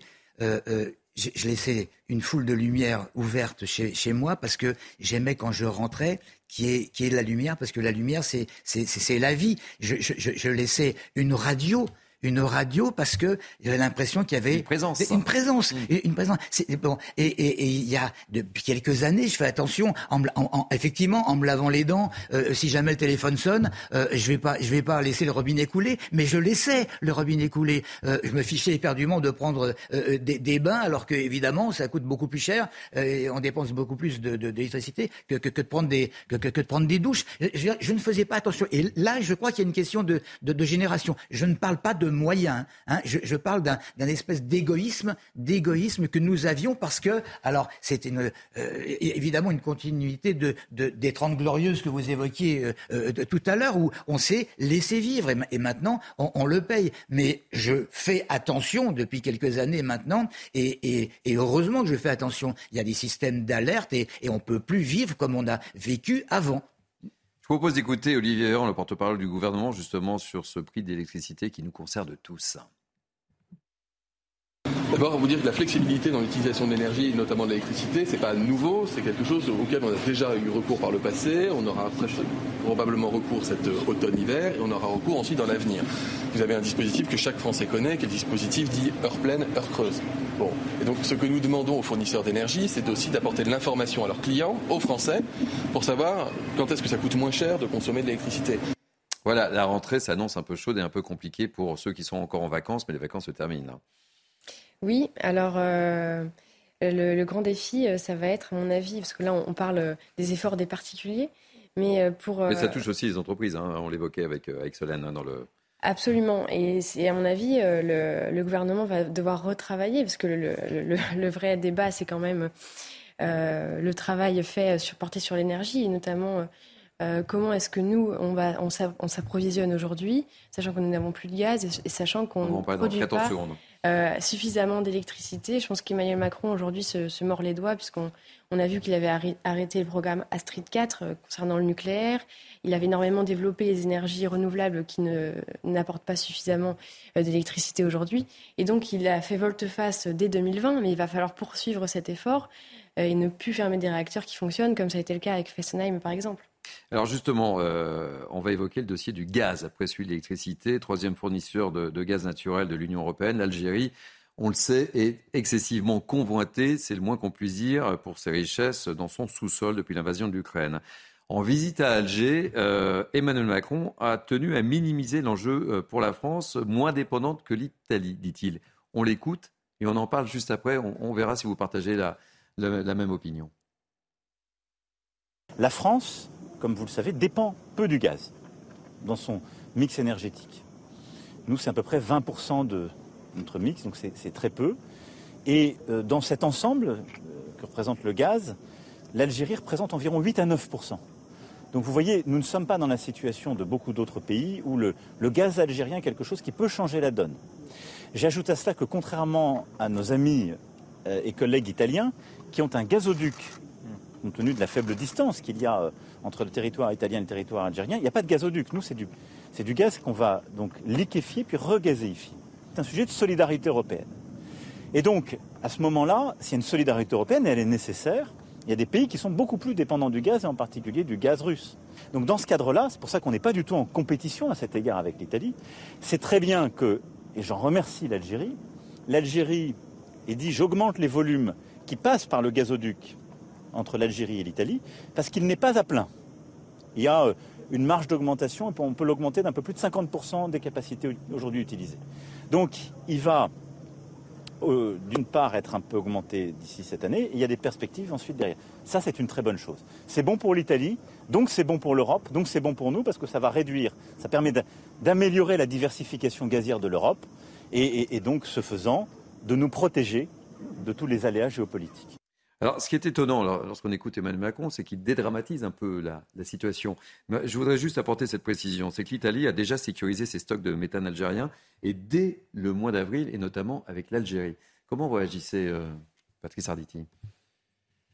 D'un côté, on nous fait peur, de l'autre côté, on dit oh, papa, puis il n'y a pas de souci, enfin voilà, euh, notamment par rapport à l'Italie. Il y a le côté euh, abondance euh, terminée, mais j'écoutais attentivement euh, depuis hier le, président. Je crois qu'il a tout simplement voulu répondre à, ces détracteurs qui ont considéré et annoncé qu'il partait en Algérie pour mendier pour mendier du gaz. Et c'est une des raisons majeures. Bah, hein. bah oui, bah, et ben non, et ben non très très vite, il a dit attention, euh, la, France utilise 20% de gaz mm. et sur les 20%, il y a que 8% qui proviennent de, de l'Algérie. Autrement dit, je suis pas là pour mendier. Je suis pas là pour mendier, je suis, je suis là pour autre chose. Et, c'est et c'est et c'est bien. Maintenant, l'Italie, l'Italie fait ce qu'elle peut pour euh, pour pour, pour s'en sortir. Euh, euh, euh, vous avez pu remarquer que jamais jamais jamais le président Macron ne parle que de la France. Il se débrouille toujours pour clôturer ses discours sur l'Europe. Hmm. Parce qu'il sait très très très bien que nous devons rester solidaires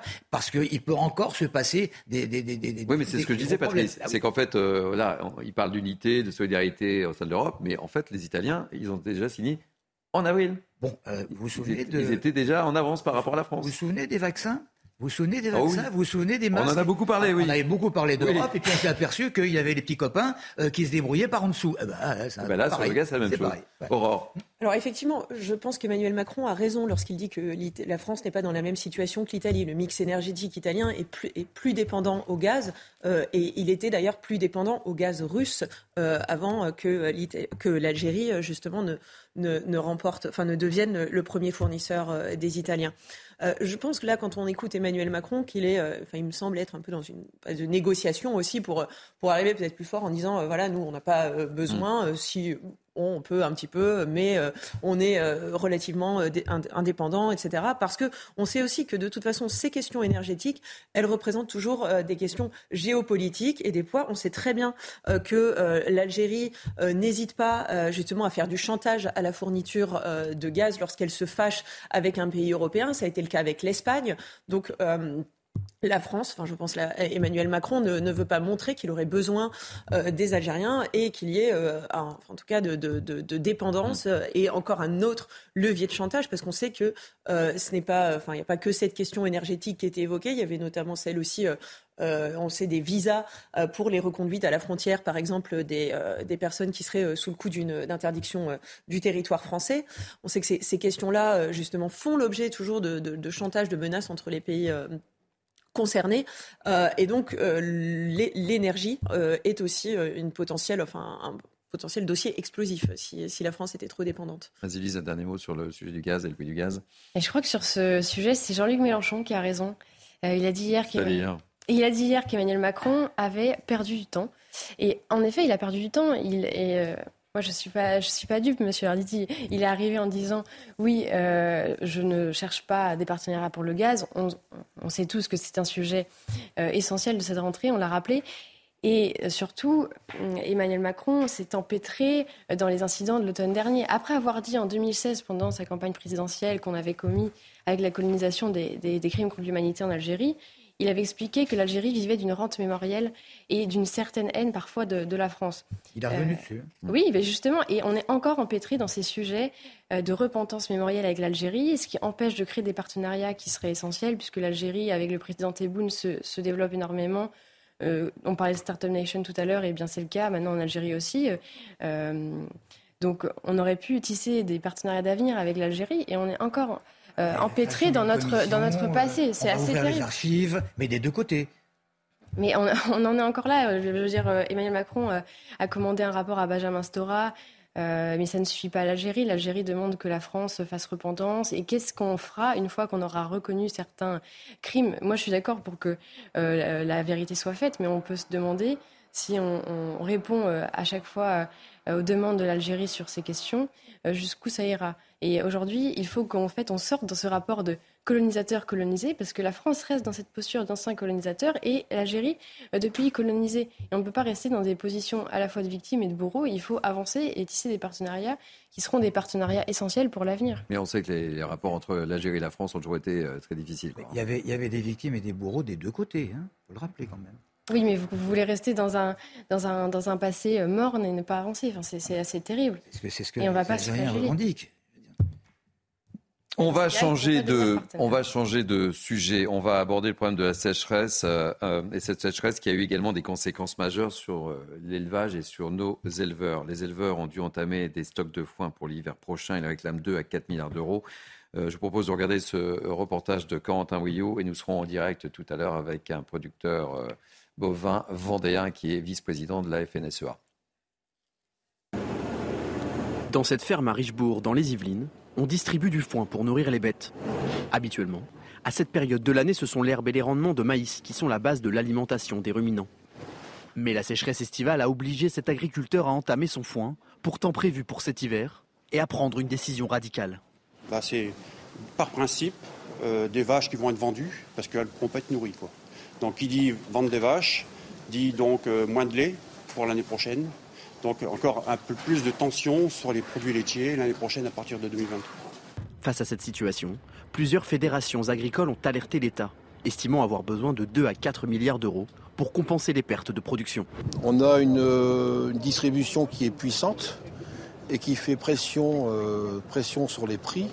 Et on a beaucoup de difficultés. Et finalement, c'est toujours le producteur euh, qui est impacté parce que c'est le dernier maillon euh, de la chaîne. En attendant des aides supplémentaires, le ministre de l'Agriculture, Marc Fesneau, a déjà annoncé le déclenchement du régime de calamité agricole qui va permettre d'atténuer au moins en partie les pertes estivales. Bon voilà, la situation est- est- va être très très difficile hein, pour les éleveurs français. Euh, Patrice Arditi là. Oui, euh, effectivement, effectivement, mais ça, ça date pas de, ça date pas d'aujourd'hui et c'était quand même euh, relativement prévisible. Malheureusement, euh, même lorsqu'il n'y a pas de gros euh, épisodes de, sécheresse, lorsqu'il y a des, des, des problèmes qui peuvent être d'ailleurs des problèmes d'inondation, donc c'est exactement le contraire, les éleveurs sont obligés de, de, de se débarrasser d'un certain nombre de, bêtes pour pouvoir, pour pouvoir survivre. Alors là, bien entendu, tout ça c'est exacerbé par, par cette sécheresse qui a, semble avoir surpris tout le monde, mais là aussi, il faudra quand même qu'il y ait des enquêtes parce que une sécheresse co- comme celle-ci qui surprend, c'est quand même curieux à, à- à notre époque et il faudrait vraiment, vraiment, vraiment que on fasse très attention à ce qui peut se passer dans les, dans les prochaines années. Mais là, les écologistes sont là, évidemment, pour, pour nous alerter et heureusement qu'il y a des une alertes. petite pointe d'humour de votre part. Pardon, euh, non, parce que pour ce genre de cas, les écologistes sont, je parle des partis, hein, bien entendu, hein, euh, euh, euh, sont, sont eff- effectivement dans un, dans un domaine positif. Euh, mais c'est quand ils se mêlent de tout euh, que, que, que ce n'est pas positif. Mais là, moi, j'aimerais bien qu'il y ait des, vé- véritables écolos, euh, Jadot, par exemple, qui, qui viennent et qui disent, bon, ben voilà, la sécheresse, ça représente euh, tant, tant, tant de pertes. En principe, l'année prochaine, on devra encore avoir de la sécheresse et l'année d'après aussi. Alors, je vous propose un plan. Mais ça, je crois que je vais l'attendre longtemps. C'est vrai qu'on les a pas beaucoup entendus cet Ah, ça- été sur les entendu. problèmes de, de sécheresse et les problèmes des éleveurs, etc. etc. Aurore euh, Malval. Oui, alors c'est vrai que c'est. J'ai l'impression que vous avez dit, on, on entend. Enfin, il faudrait pas entendre les écologistes sur tout. En tout cas, j'ai l'impression que quasiment tous les sujets qu'on a évoqués euh, ont en eux euh, une composante euh, écologiste. Tout à l'heure, Azilis, vous parliez d'écologie intégrale, justement, et, et, je pense que là, on, revient un petit peu à ce qu'on disait tout à l'heure sur cette fin de l'abondance. On assiste à des pénuries, même avant la guerre en Ukraine. Alors c'est particulièrement, enfin c'est plus sensible sur certains produits, mais l'éleveur interviewé évoquait la, la tension sur les produits laitiers qu'on est maintenant habitué à voir. Euh, Il y a des explosions euh, du prix du beurre, euh, du prix du lait, alors qui qui ne sont pas d'ailleurs seulement liés euh, à euh, des problèmes de sécheresse, hein, qui sont aussi liés à l'organisation de la filière, euh, à ce qui se passe aussi euh, avec les, les grands distributeurs euh, de produits euh, laitiers. Donc c'est toute une chaîne qui est soumise à des aléas et à des difficultés et qui ne vont pas en s'arrangeant justement du fait de, de- de ce réchauffement climatique et de ces contraintes.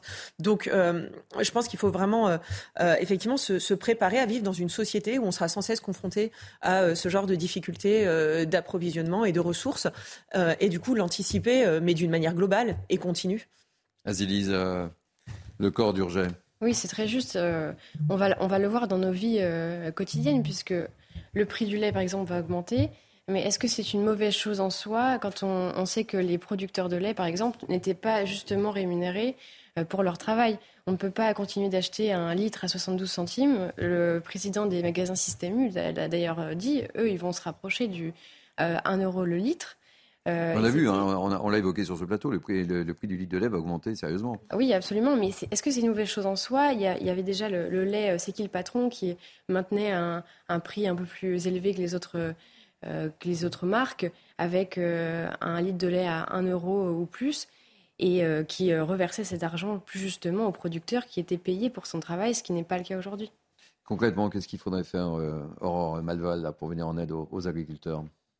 Ouais, c'est très Parce que là, ils vont attendre des mesures d'urgence, là. hein. Ben voilà, c'est ce que j'allais dire. C'est très difficile de, de se projeter sur une politique globale. Il va falloir parer euh, au plus urgent. Il demande euh, évidemment de l'argent. Et, et c'est bien normal. Donc, mais le problème, c'est qu'on est toujours dans cette espèce de, course en avant où on va instaurer des aides ad hoc qui d'ailleurs parfois se prolongent parce que la situation ne, s'améliore pas et on se retrouve avec des systèmes qui sont de véritables usines à gaz sur justement les subventions qui sont versées pour finalement récupérer une situation qui, est, celle, en tout cas, d'une difficulté manifeste. Donc, je, pense que l'ensemble du système est à, est à repenser euh, avec euh, bien sûr cette, cette, euh, ce côté de, la de, la juste rémunération des, des, éleveurs, des agriculteurs. Et on sait que ce problème, il date pas d'hier. Ça fait très longtemps qu'il y, a des problèmes à ce niveau-là.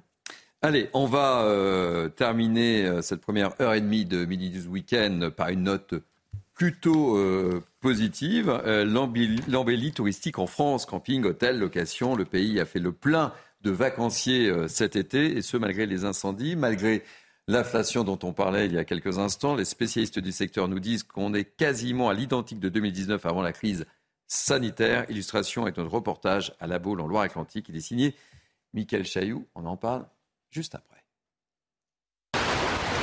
Quand vient la fin de l'été sur la plage, dit la chanson, c'est l'heure de faire les comptes, répondent les professionnels du tourisme. En baie de la Baule, l'été ensoleillé rime avec fréquentation au taquet. Les touristes sont là en 2022 autant qu'en 2019 avant le Covid.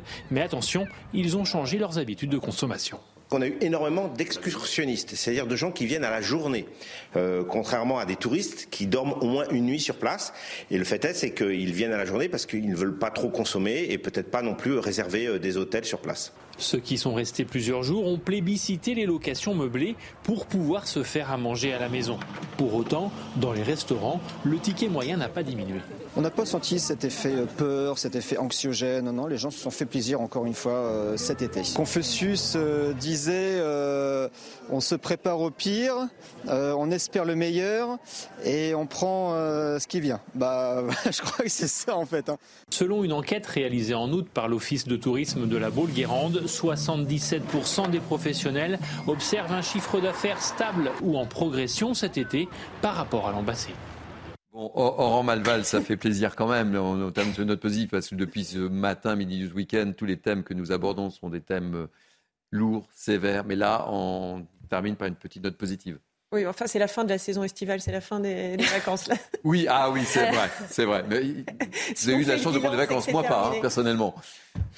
Bon alors, euh, non, mais c'est très bien. Enfin, c'est euh, positif évidemment. Le tourisme est, euh, une, une, industrie essentielle euh, en France, qui qui est d'ailleurs très importante dans le dans le PIB. Donc, le fait que la saison estivale soit réussie, c'est une bonne chose. Je pense que les gens, alors, ont pu partir en vacances euh, malgré dans un contexte difficile, dans hein. un contexte et avec une rentrée qui s'annonce difficile aussi. Avec le, vu le, prix de l'essence, euh, etc. Enfin, c'est vraiment, euh, c'est devenu, on a l'impression que, que c'est devenu un luxe. Alors, je pense que les gens sont probablement partis peut-être en vacances un peu plus près de chez eux. Alors, avec déjà deux années, 2021 euh, et 2020, où il y avait quand même cette, euh, cette histoire de, de pandémie, hein, de Covid, au cas où on l'aurait oublié, euh, qui ne permettait pas non plus de mm. quitter le territoire français. Donc où, on s'était retrouvé aussi avec une forte affluence de, de, touristes dans certains endroits, ce qui ne posait pas d'ailleurs, ce qui n'était pas sans poser des problèmes de préservation justement du littoral ou de certaines zones qui tout d'un coup se retrouvaient un petit peu surchargées.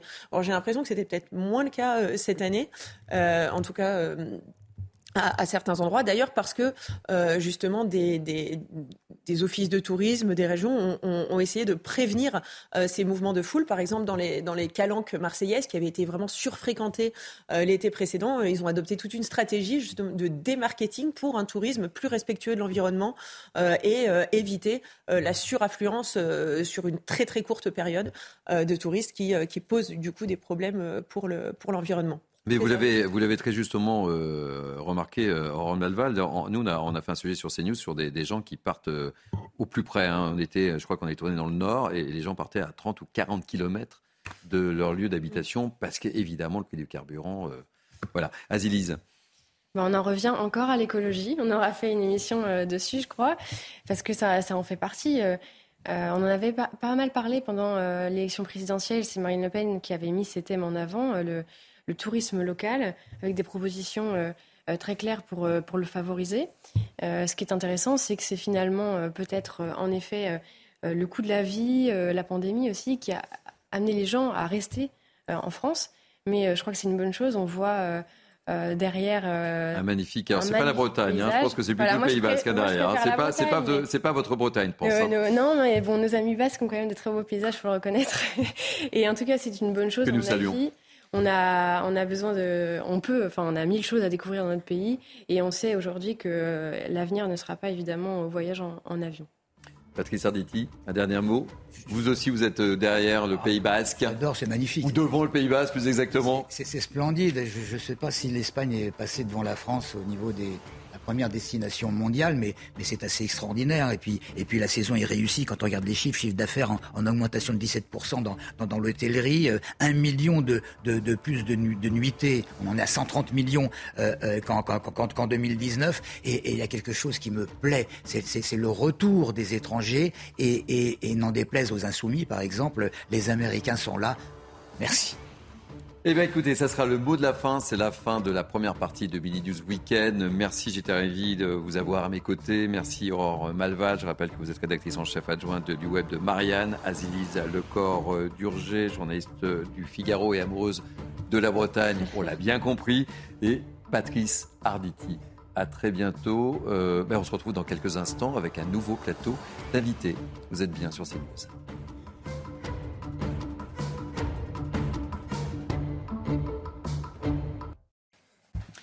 Bienvenue sur CNews pour la dernière partie de Mini News Weekend. Nous sommes ensemble jusqu'à 13h, mais tout de suite, place à l'info avec Arthur Muriot.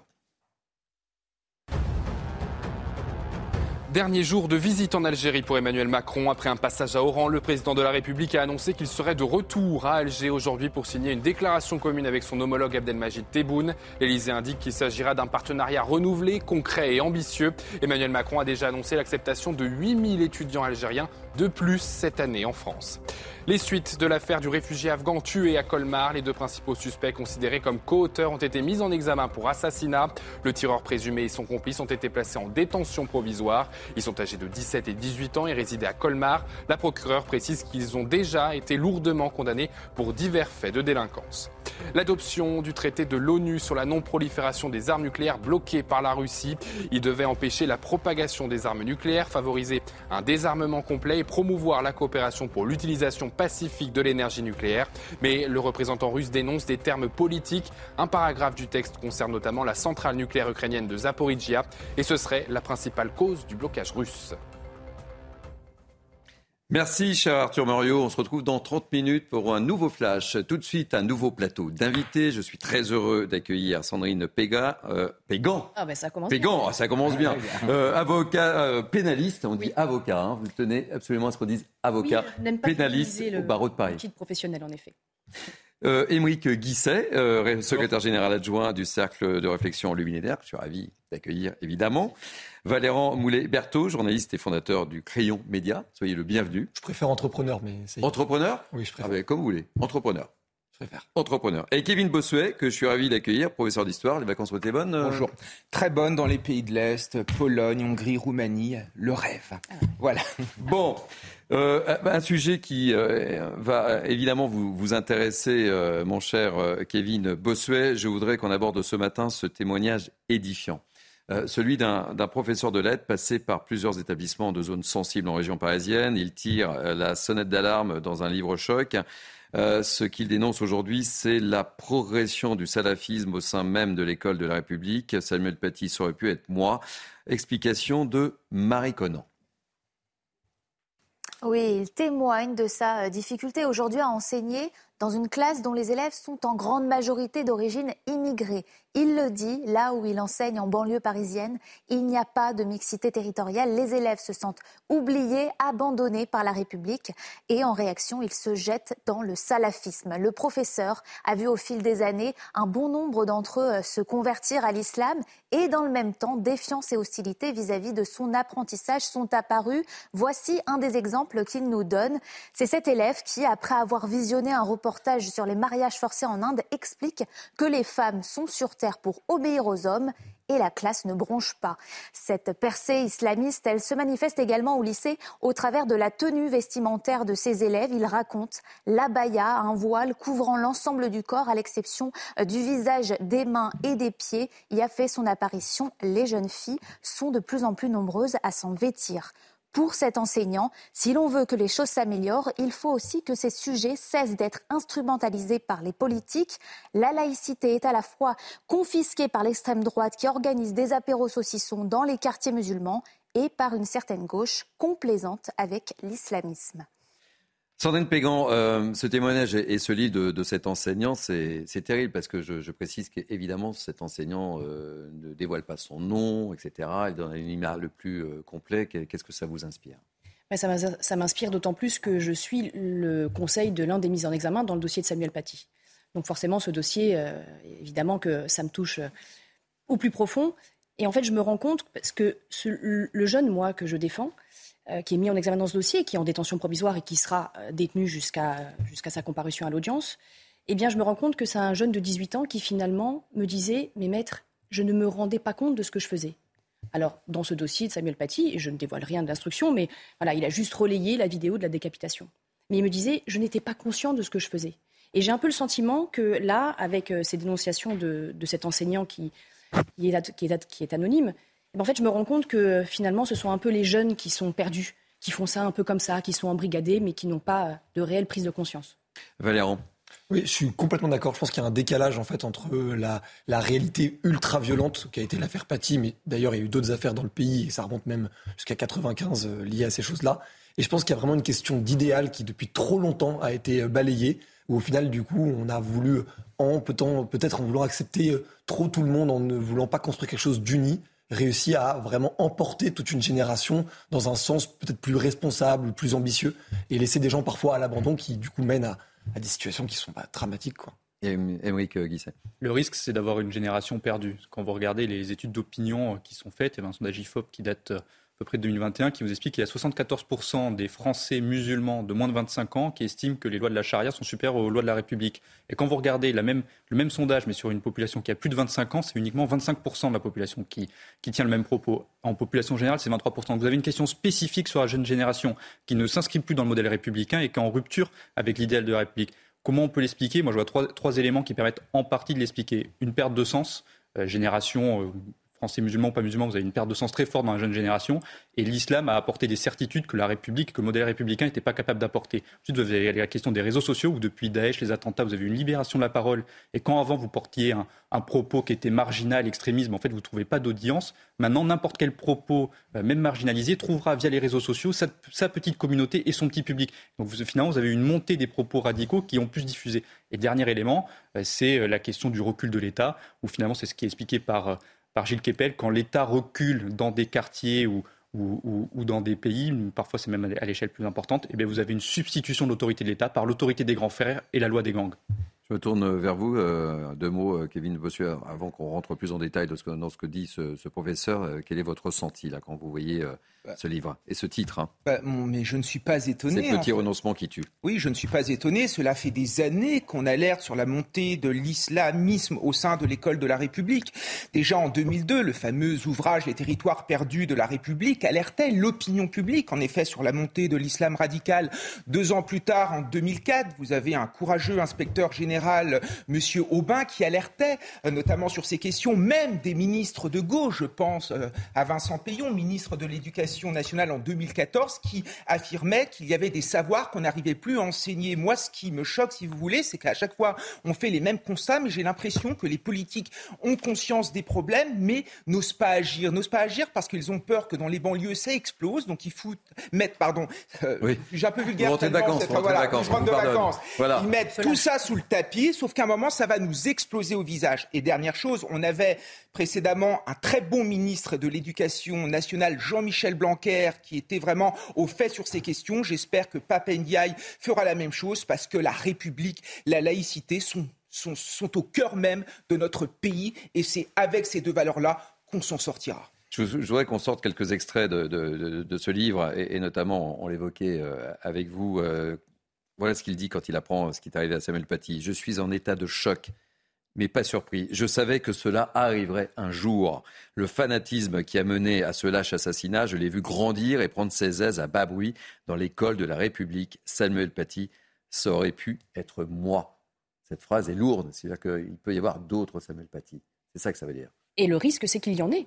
Et le risque, c'est qu'il y en ait. Mais en fait, on se rend compte qu'il y a une faille institutionnelle. Et c'est là où le bas blesse, parce qu'à un moment donné, les professeurs, euh, voilà, on en parlait même tout à l'heure euh, en off, les professeurs doivent être euh, protégés, doivent se sentir aussi en sécurité quand ils sont dans, dans, leur classe, mais les élèves aussi, d'un autre côté, doivent être aussi encadrés, mais encadrés par le système éducatif le système éducatif aussi à la maison. Les parents aussi sont dépassés. Les parents, en général, ne parlent pas assez français. Donc, du coup, les enfants sont, euh, nettement plus intelligents que leurs parents, euh, au, niveau, en tout cas, de, de, la langue du pays. Et donc, déjà, après, ça crée aussi des failles. Et donc, du coup, ça se répercute. Mais là, c'est véritablement un problème. Mais je le disais, là, c'est un livre anonyme. Il faut être courageux pour, le, pour publier un tel livre.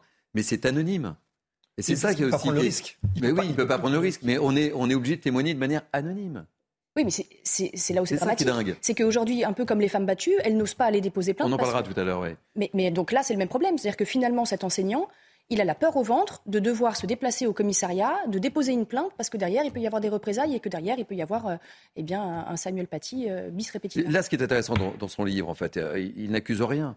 C'est juste un constat. Il dit voilà comment, en gros, je vulgarise, j'exerce mon job. Voilà. Et voilà à quoi je suis confronté. C'est terrible. Qu'est-ce que vous en pensez, Kevin Bossuet, ben, vous qui êtes enseignant? Mais c'est la réalité. Je veux dire, il y a des thèmes qu'on n'arrive plus à enseigner dignement. Je pense à la Shoah, je pense à la. La Shoah, il en parle aussi. Oui, hein. C'est impossible, on peut, on peut pas. Enfin, on peut. Enfin, mais, mais c'est compliqué. il faut rentrer dans une discussion. C'est qui, qui est, dramatique parce qu'en fait, ce qui ce qu'explique le professeur, c'est qu'en fait, vous n'avez pas la même école, vous n'avez pas accès aux mêmes cours. Si vous êtes euh, scolarisé à Henri IV ou dans des quartiers difficiles, c'est-à-dire que le modèle euh, de l'école républicaine, égalitaire et laïque ben, il n'existe plus quasiment. C'est-à-dire que vous avez une vitesse à 2, 3, 4, à 4 vitesses, une école à plusieurs vitesses. Donc vous, vous, accélérez en plus les différences. Où, ben, vous avez de la reproduction sociale qui va devenir de plus en plus importante. Finalement, vous n'avez même pas accès aux mêmes enseignements que, que les autres élèves français sur le territoire. Et vous avez un cercle vicieux parce qu'il y a une autocensure des professeurs, parce que les professeurs, ben, soit ils ne sont pas soutenus, soit ils ont peur de l'autorité. Les professeurs ont peur de l'autorité des parents sur les élèves. C'est-à-dire que maintenant, on, a renversé le paradigme où dans l'école, le professeur a peur, a peur des parents. Donc on marche, on marche véritablement sur la tête. Et c'est tout, tout, même sans aller dans, dans, les cas les plus extrêmes et les plus dramatiques de Samuel Paty, vous avez une autocensure qui se développe et qui est en train de saccager l'école publique où finalement vous avez un système qui tient difficilement debout. Et je pense que Kevin Bossuet pourra, ben, expliquer comment ça Justement, pour rebondir, euh, je, cite un exemple. Disons que je fais attention à ne pas provoquer, dit cet enseignant. Une fois, j'ai envisagé l'étude de l'amant de Marguerite Duras, mais une longue scène érotique m'en a dissuadé. Oui, bien sûr. Quand on regarde toute la littérature euh, sur le sujet, on se rend compte que ce soit dans le rapport Aubin, que ce soit dans les territoires perdus de la République, que ce soit dans ce rapport des renseignements euh, généraux euh, de 2015 sur la montée de l'islamisme à l'école, on se rend compte que les enseignants ont des difficultés. Parfois, c'est des, des exemples qui sont extravagants. Il y a des professeurs de mathématiques qui se plaignaient de ne plus pouvoir utiliser des symboles mathématiques en forme de croix chrétienne. Il y a des professeurs qui se plaignent, notamment parce que c'est difficile d'enseigner la Shoah, c'est difficile d'enseigner la naissance du judaïsme, le conflit israélo-palestinien. Déjà, dans le rapport Aubin, on nous racontait qu'il y a un professeur de, je crois que c'était de SVT, il faudra vérifier, mais qui justifiait son enseignement par rapport au Coran. Sinon, il ne pouvait plus enseigner. Alors, il faut quand même être optimiste, ça reste quand même un fait marginal. C'est vrai que ce sont des exemples que l'on voit fleurir de plus en plus, mais si on n'agit pas maintenant, ces territoires perdus vont devenir des territoires dévastés, des territoires, des territoires radicalisés. Et cette jeunesse. Qu'est-ce qu'on fait?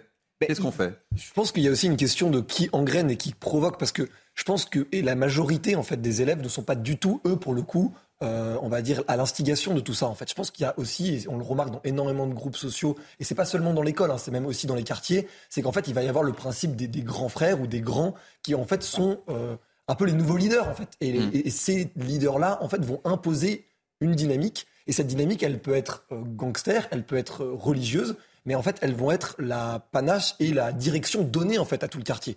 Et je pense que c'est surtout comment réussir à créer ces leaders qui vont être beaucoup plus positifs. J'ai un de mes amis qui s'appelle Amadou Dabitao, qui a monté un média qui s'appelle Banlieusards Nouveau, qui veut justement mettre en avant les initiatives positives de banlieue, en disant que la banlieue, c'est pas que le sport, la musique et la drogue. Il se bat au quotidien, il était incubé par les déterminés de Moussa Camara, et lui justement essaye de créer ces nouveaux grands, en fait, ces grands positifs, ces grands entrepreneurs, artistes, euh, dirigeants d'associations.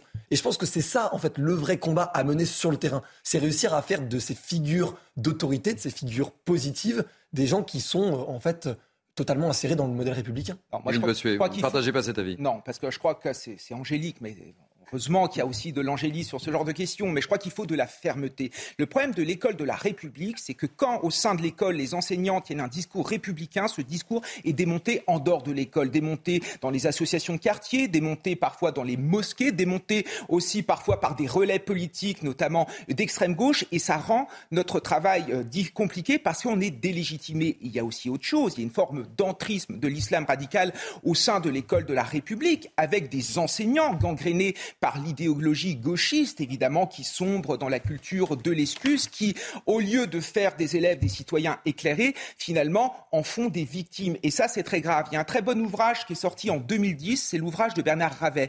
Bernard Ravet, c'était un principal de collège qui a notamment euh, euh, dirigé un collège euh, dans une banlieue compliquée de Marseille, qui disait qu'un matin, il est arrivé dans son collège et il y a un élève qui lui disait c'est normal de couper la main des voleurs, c'est normal de euh, ne pas euh, serrer la main aux femmes. Et euh, le principal s'est dit, mais qu'est-ce qui se passe? Pourquoi cet individu, cet élève tient ce discours?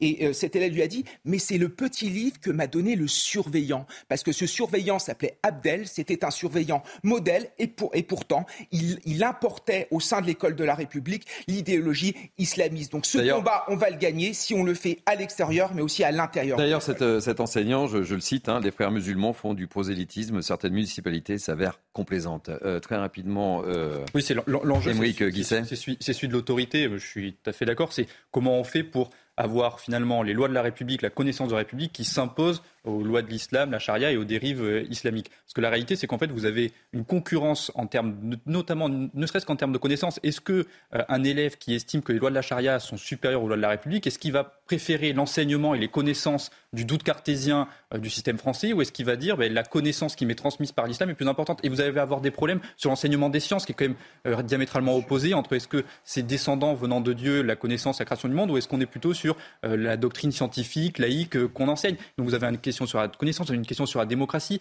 Vous avez un, livre, L'islam en démocratie, euh, de Philippe Dibaren, qui explique globalement que dans les pays euh, de culture euh, musulmane, vous avez la question de l'autorité qui est très forte. C'est-à-dire que vous avez une autorité, on ne remet pas en cause l'autorité. Alors que des pays occidentaux, on s'est principalement basé sur la culture du débat, du doute et de la remise en cause des opinions contraires.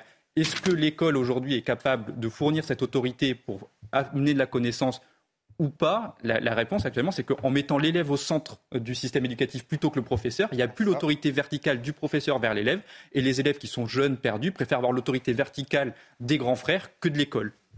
Dernier mot, parce qu'on a beaucoup de sujets à aborder ce matin. Moi, je dirais juste que oui, en effet, il, faut, il faut de la pédagogie, mais il faut aussi des sanctions. C'est qu'à un moment donné, euh, au moindre débordement euh, de, de, l'élève, il doit être sanctionné. Il faut que les conseils de discipline aussi fonctionnent euh, à plus grande vitesse. Je voulais donc qu'on évoque euh, le, livre de, cet enseignant dont, je rappelle le titre de, son livre que je vous conseille de lire, C'est Petits renoncements qui tuent. Euh, autre bilan sur lequel j'aimerais que l'on puisse euh, débattre ensemble, c'est un, triste bilan. Le nombre de féminicides en hausse de 20% en France l'an dernier. Ce sont 122 femmes qui ont été tuées sous les coups de leur conjoint ou ex-conjoint. Explication avec Alexis Vallée et Solène Boulan. On en parle juste après. Le bilan s'alourdit et le gouvernement peine à enrayer les violences faites aux femmes au sein du couple. Les associations rappellent qu'il faut rester à l'affût des signes avant-coureurs et dénoncent des drames qui auraient pu être évités. Car selon le ministère de l'Intérieur, près d'une femme sur trois décédée avait déjà subi au moins une forme de violence, notamment physique. 74% d'entre elles avaient pourtant signalé ces faits aux forces de l'ordre. On ne se sert pas assez des outils. Euh, il y a encore trop peu de téléphones graves dangers qui sont distribués. Nous, on accompagne des femmes victimes de violences également. Euh, quand on voit qu'entre le moment où elles sont victimes de violences et le moment où monsieur va être jugé, il se passe plus d'un an, c'est juste pas possible. Ça lui laisse le temps de la tuer, mais je ne sais combien de fois. Sur les 122 femmes décédées sous les coups de leurs conjoints, seules trois d'entre elles bénéficiaient d'une protection connue des forces de l'ordre. Dans 17% des cas, les enfants sont présents sur les lieux et les séquelles sont souvent très lourdes. Ces enfants-là seront les potentielles victimes ou potentiels bourreaux de demain. Donc si on ne prend pas déjà en charge ces enfants d'un point de vue psychologique, qu'on ne leur, explique pas que ces violences ne sont pas normales, que ce qu'ils vivent, voilà, c'est juste pas normal, euh, on évite ce schéma de répétition des violences. En 2019, le Grenelle contre les violences conjugales avait débouché sur une quarantaine de mesures. Malgré un bilan mitigé, le gouvernement assure en faire une priorité du quinquennat. Sandrine Pégan, je me tourne vers vous en, tant qu'avocate. On a eu le sentiment qu'il y avait beaucoup de choses qui avaient été euh, lancées comme ce Grenelle, etc. Et au final, euh, le chiffre est là, le constat est là 122 femmes qui ont été tuées sous les, sous les coups de leur conjoint ou ex-conjoint. Alors les chiffres sont glaçants, hein, qu'ils soient à la baisse ou qu'ils soient en hausse. De toute façon, euh, là, les chiffres sont là. Et moi, je, suis au contact vraiment de ces femmes battues et, et, parfois même de la famille de la défunte. Et des hommes aussi, parce qu'il ne faut pas oublier qu'il y a des hommes qui sont battus. Parce que donc, euh, là, il y a quand même 122 euh, femmes qui ont été tuées euh, l'année dernière, mais il y a quand même un nombre important aussi d'hommes tués sous mm. les coups de, de leur compagne, 21. Donc pas, ce n'est pas accessoire. Ça existe aussi des hommes battus. Mais en fait, on, on constate qu'il y a un vrai problème de traitement judiciaire. Alors oui, le Grenelle contre les violences conjugales avait fait en sorte de, de, de mettre en œuvre des mesures judiciaires de protection. Mais finalement, on se rend compte d'une seule chose, c'est que ces mesures judiciaires de protection ne sont pas assez budgétisées. Alors on en revient toujours à la même problématique au niveau du budget, mais c'est une réalité. Je le vois moi au quotidien euh, sur le terrain.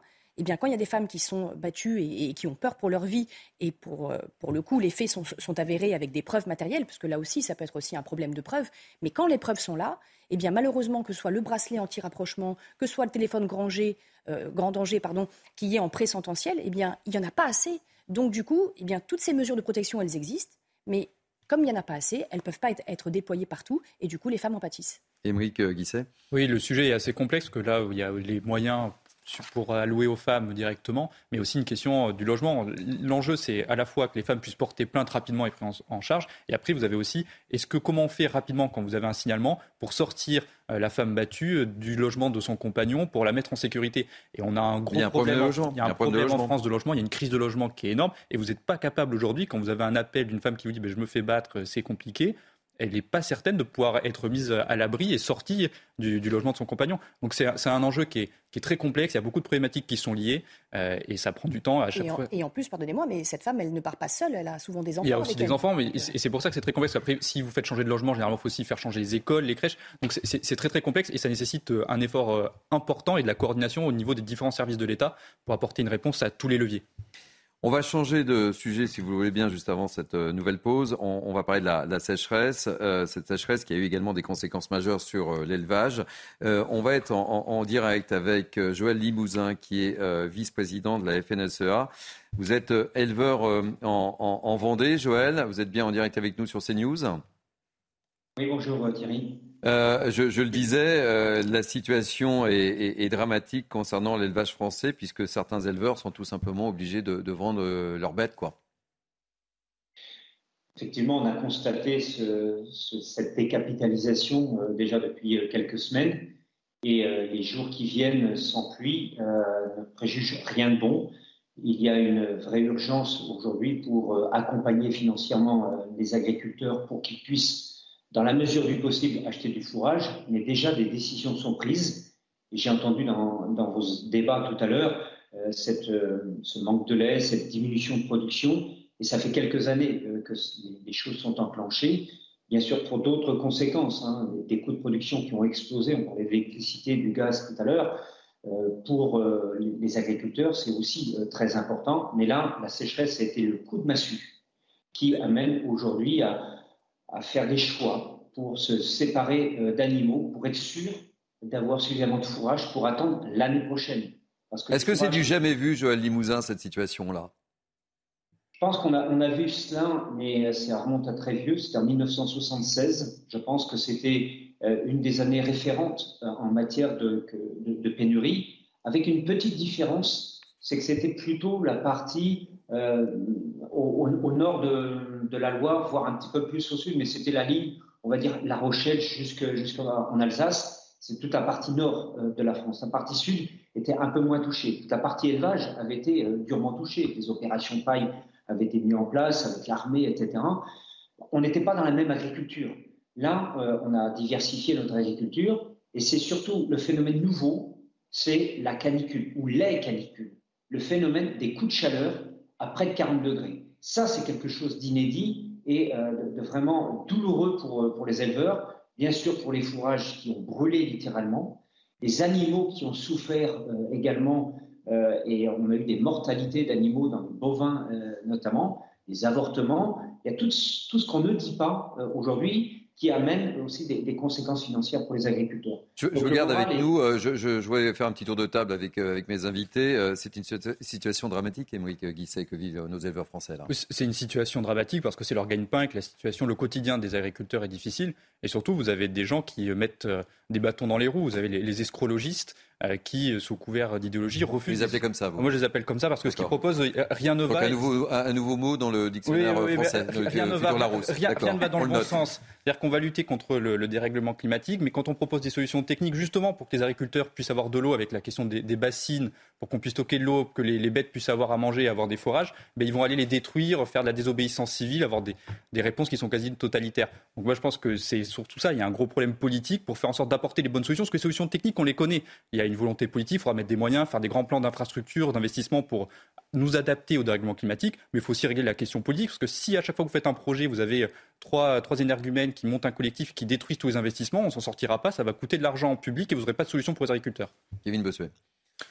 Oui, donc euh, moi, ce qui me choque, si vous voulez, c'est la mauvaise image euh, des agriculteurs qu'on véhicule dans les médias. Ce sont des gens qui... On leur donne la parole hein, sur CNews. Oui, évidemment. Hein. On leur donne la parole. C'est vrai. Mais, mais quand vous je voyez... Tiens à rectifier. Ah, mais je suis tout à fait d'accord. mais souvent, il y a une très mauvaise image vis-à-vis des agriculteurs, notamment vis-à-vis d'une certaine gauche, vis-à-vis des écologistes, en effet, qui disent que les, agricultures, les agriculteurs polluent les sols, que les agriculteurs maltraitent les animaux, que les agriculteurs sont des gens peu instruits, peu cultivés, alors qu'aujourd'hui, il y a des gens qui ont fait de grandes études, parfois qu'on des bacs plus 5, qu'on fait des écoles d'agronomie, je pense qu'il faut changer aussi notre perception des agriculteurs qui font un métier l'un des plus nobles en fait, qui est celui de nous nourrir. C'est quelque chose qui est essentiel. Donc en effet, moi j'en ai marre, comme mon voisin, de ces escrocs euh, écolos là qui en effet euh, tuent finalement ce qu'il y a de plus précieux dans notre société, le lien qui nous unit finalement à la terre et qui nous unit euh, à la nature.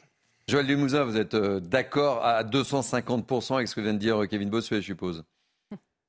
Alors, le vocabulaire, euh, je, leur, laisse la, paternité.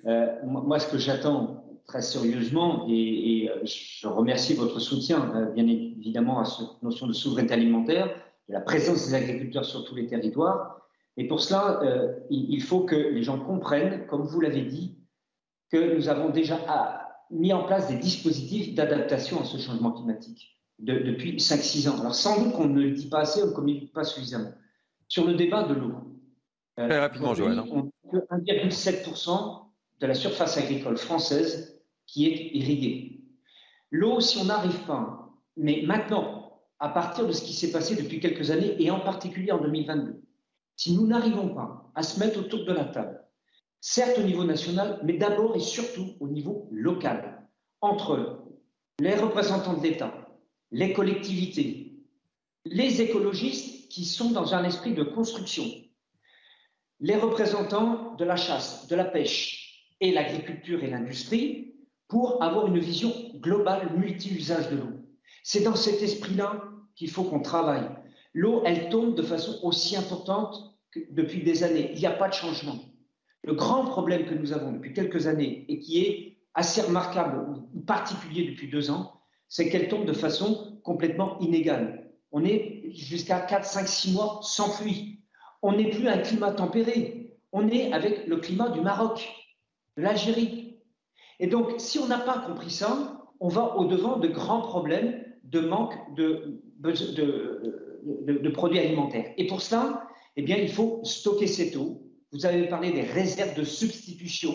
Moi, je parle, plutôt que de bassines, je parle de réserves de substitution. C'est-à-dire qu'on prend l'eau quand elle tombe en abondance pour la mettre dans des réserves, pour l'avoir à disposition en période estivale. Joël Limousin, merci, merci d'avoir accepté d'être notre invité sur euh, CNews. On en reparlera, j'en suis euh, persuadé. Merci beaucoup. Je rappelle que vous êtes vice-président de la FNSEA. On va marquer une pause euh, dans Mini News Weekend. On se retrouve dans quelques instants avec mes invités. On va parler du, du moral des Français juste après. Ne zappez pas, nous sommes ensemble jusqu'à 13h. Il est midi, vous êtes bien sur CNews et c'est Midi News Weekend jusqu'à 13h. Tout de suite, place à l'info avec Arthur Muriot.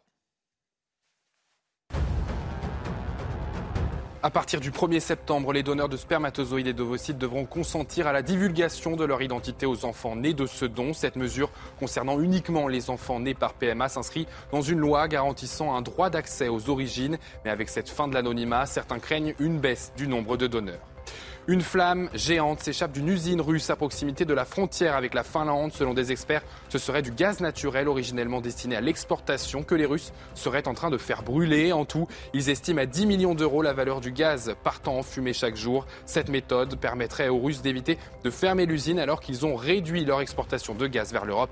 Les Finlandais s'inquiètent des répercussions d'un tel dégagement de CO2. Le pape François continue de préparer sa succession. Il a nommé 20 nouveaux cardinaux originaires de tous les continents ce huitième consistoire est proche de la ligne du, souverain pontife. Ces nominations interviennent alors que de nombreuses spéculations évoquent une renonciation du pape. Âgé de 85 ans, il est contraint de se déplacer depuis plusieurs semaines en fauteuil roulant. Dernier week-end avant la rentrée, vous serez assez nombreux à prendre la route aujourd'hui. Bison Futé prévoit du rouge dans le sens des retours et du vert pour les départs. La journée de demain sera un peu meilleure, de l'orange au niveau national pour les retours et du rouge pour le sud-est.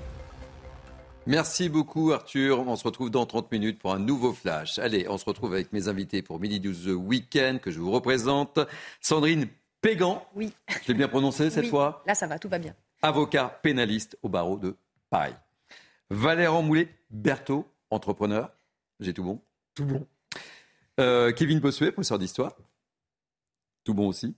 Et Émeric Guisset, secrétaire général adjoint du Cercle de réflexion le millénaire. Je suis ravi de vous accueillir. Nous sommes ensemble donc jusqu'à 13h. Alors Emmanuel Macron nous a parlé de la fin de l'abondance et de l'insouciance. Les Français ne l'ont pas attendu pour s'inquiéter du déclin du pays. C'est le résultat d'un sondage Harris Interactive réalisé, je tiens à le préciser, c'est important, avant même les propos euh, du chef de l'État. Il nous montre que, en gros, 6 Français sur 10 aujourd'hui sont pessimistes pour l'avenir. Vous allez tout savoir grâce à Michael Martin Haïm. Et je vous pose la question pour savoir si vous avez le moral juste après.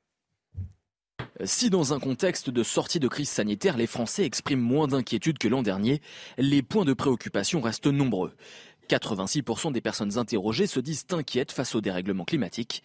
Le pouvoir d'achat arrive en deuxième position des inquiétudes avec 85%, une hausse de 14% par rapport à 2021.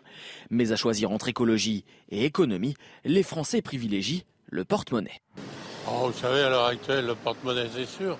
Je sacrifie quelques futilités, mais les bases, non. Je crois que je fais un un équilibre entre les deux. Je ne suis pas écologiste à tout craint, mais je fais attention à un certain nombre de choses. L'avenir des jeunes, la délinquance ou encore le niveau d'impôt restent des préoccupations importantes. L'idée d'un déclin de la France est partagée par 60% des personnes interrogées, un nombre qui monte à plus de 80% pour les sympathisants RN et Reconquête. J'ai l'impression que tout est en déclin, dans les autres pays progressent plus et nous on, tombe. Il y a des choses qui sont à, revoir, des choses qui fonctionnent plutôt bien et qui ont fait leurs preuves. Ça peut être ça peut être positif de se dire qu'on est en déclin pour mettre des choses en place. La défiance à l'égard des responsables politiques reste-t-elle forte? 59% des Français estiment que la démocratie s'est dégradée ces dernières années. Une hausse du mécontentement envers le fonctionnement démocratique qui pourrait pousser 85% des personnes interrogées à participer à au moins un mouvement de protestation. Allez, Sandrine Pégan, je me tourne vers vous. On fait un tour de table. Euh, quel est votre état d'esprit en cette rentrée? J'ai envie de tout savoir. Je dirais que malgré les difficultés, je conserve le moral. Malgré, oui, effectivement, malgré les difficultés, je conserve le ah, faites pas toutes les mêmes réponses. Hein. Bah non, mais ne me copiez pas. Il y, a quand même, il y a, de, quoi espérer, de quoi se réjouir, même s'il y a quand même quelques très mauvaises nouvelles euh, préoccupantes. Et Pessimiste, mais c'est pas, c'est pas, c'est pas inévitable. Les Français ont déjà montré au cours de l'histoire qu'ils avaient les ressources pour se relever des situations les plus difficiles. Donc, il faut continuer à mener le combat. Et que pense notre professeur d'histoire, Kevin Bossuet? Ben, avant de partir en vacances, j'étais plutôt optimiste. Et puis j'ai fait la Pologne, j'ai fait la Hongrie, j'ai fait la Roumanie. Et quand je suis revenu, je dois dire que j'avais le moral à plat. Et j'ai été très triste de revenir dans ce pays en plein déclin. Bon, alors quel, est, euh, quel regard euh, portez-vous euh, sur, sur ce sondage? Alors je vais reprendre un, terme que vous venez d'employer, combat. C'est vrai que les Français, ils ont toujours besoin, eh bien, de, de combat pour pour avoir de la fierté aussi, pour, pour satisfaire leur ego. Et en fait, moi, je me dis que c'est une maxime que j'emploie très souvent, les seuls combats perdus d'avance sont ceux que l'on refuse de livrer. Donc oui, euh, ces, statistiques sont très alarmantes, mais voilà, il faut encore y croire. Il faut encore se dire que c'est possible et on, va, on ne va rien lâcher. 6 bah, Français sur 10, c'est quand même pas mal. Hein. C'est vrai que c'est, j'ai envie de dire oui, c'est presque alarmant d'avoir euh, ce pourcentage. C'est pas une question d'ego, c'est une question que vous avez 10 millions de pauvres en France et que vous avez des Français qui n'ont jamais été aussi pauvres depuis euh, peut-être plus de 40 ans et que quand vous regardez le PIB par habitant, il y a 40 ans, la France avait le PIB par habitant équivalent à celui de l'Allemagne et des États-Unis et qu'aujourd'hui, un ouvrier euh, français, il est deux fois plus pauvre qu'un ouvrier américain. Parce qu'on a connu un grand déclassement, que la situation économique, elle a été catastrophique. On n'a plus d'usines en France, vous avez un pays qui est fracturé vous avez l'excellent livre de Jérôme Fourquet euh, qui explique que l'archipélisation la, est une forme de ghettoisation de, de la France. La réalité, c'est que les Français le voient, donc c'est normal qu'ils soient à 60% défaitistes et qu'ils pensent la France en déclin. D'autant que dire, dire ça, c'est faire le bilan du passé, c'est pas redouter le futur. Mais quand vous regardez le futur, vous avez le retour du tragique en Europe, la guerre euh, aux, portes de l'Europe, vous avez un retour des conflictualités et des grands enjeux entre la Chine et les États-Unis. Et un été très compliqué. Et un été qui a été très compliqué, qui a été très compliqué sur, sur de, nombreux, de nombreux sujets. Quand vous regardez les, grands enjeux de l'été, ce qui a marqué l'opinion, vous avez trois, trois, trois sujets qui ont marqué l'opinion des Français. Darmanin qui était sur tous les, tous les, faits divers, mais qu'en fait, des faits divers qui sont transformés en faits de société parce qu'on n'arrive pas à régler les problèmes et donc à une montée de l'insécurité euh, qui est en train de, de pourrir la vie des Français. Vous avez les conséquences du réchauffement climatique où pour la première fois les Français ont vu que ben, pour l'eau ça allait être compliqué, que euh, avoir des vagues de chaleur tous les trois jours, trois jours ben, c'était pas marrant. Et ensuite vous avez la guerre en Ukraine qui a marqué l'opinion où finalement on s'en sort pas de ce conflit. Vous avez vendu euh, que finalement la Russie allait s'arrêter rapidement, que la Russie, que l'Ukraine ne serait pas envahie. Et on en est encore, encore aujourd'hui toujours en guerre. On est passé d'une guerre de mouvement à, une guerre d'usure. Et on ne sait, pas, et on sait pas, on sait pas quand est-ce que cela va se terminer. Je me tourne vers vous, Valéran Moulet et Berthaud. Vous êtes un jeune entrepreneur. Est-ce que vous avez le sentiment que, que la France effectivement est est en déclin tel qu'on peut, on peut le percevoir à travers cette. Moi, j'ai deux opinions. J'aimerais d'abord déjà dire aussi qu'aux États-Unis, en Allemagne, tout n'est pas rose et très loin de là. Les États-Unis sont à quelques années ou quelques mouvements politiques d'une potentielle début de guerre civile aussi, donc c'est pas le bonheur aussi de ce côté-là. Et l'Allemagne paye très très très très cher leurs mauvaises décisions par rapport à leurs ressources, notamment avec la Russie. Sur le, le, pays, Évidemment, moi, en tant qu'entrepreneur, je suis dans du coup ce qu'on appelle la French Tech. Dans beaucoup, on rencontre beaucoup de monde comme ça. Il y a des choses absolument prodigieuses qu'on est en train de faire en France il faut le dire aussi. J'ai l'impression que plutôt politiquement et à l'échelle du pays, il y a eu un peu cette maxime très entrepreneuriale, mais qui est euh, choix difficile, vie facile, choix facile, vie difficile. Et j'ai l'impression que politiquement, c'est un peu le résumé des 40 dernières années qu'on a eu en France, où on a toujours tout cédé en fait à, la facilité, à, vouloir être populaire. Et donc du coup, on n'a pas mené des réformes qui étaient des réformes extrêmement difficiles à mener, des réformes qui auraient provoqué, on va dire, une non-réélection potentiellement de différents euh, hommes politiques, certains qui d'ailleurs l'ont eu de toute façon, cette non-réélection. Et je pense que c'est aujourd'hui là où le pays doit se retrouver à un tournant historique, je ne sais pas, mais en tout cas un dernier tournant euh, euh, avant que ça devienne vraiment très compliqué, c'est de faire des choix difficiles, des choix difficiles sur les retraites, des choix difficiles sur le réchauffement climatique, des choix difficiles sur le social, la pauvreté, des choix difficiles sur la fiscalité. Au moment où vous parlez, euh, on voit hein, les, les, Français, les inquiétudes des Français, c'est 86% des règlements climatiques, pouvoir d'achat 85%, avenir des jeunes 85%, la délinquance 83%.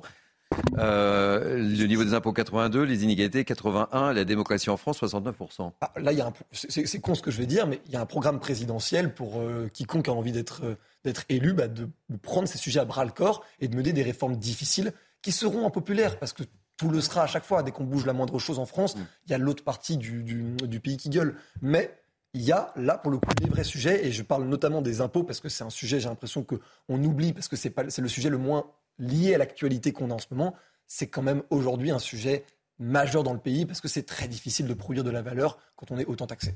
Euh, les inquiétudes des Français telles qu'on les voit, là, Kevin Bossuet, ce c'est pas une surprise pour vous, en fait, là. Hein non, euh, ce n'est pas une surprise, mais comment voulez-vous être optimiste quand on est dans un pays qui cumule plus de 2900 milliards d'euros de dettes?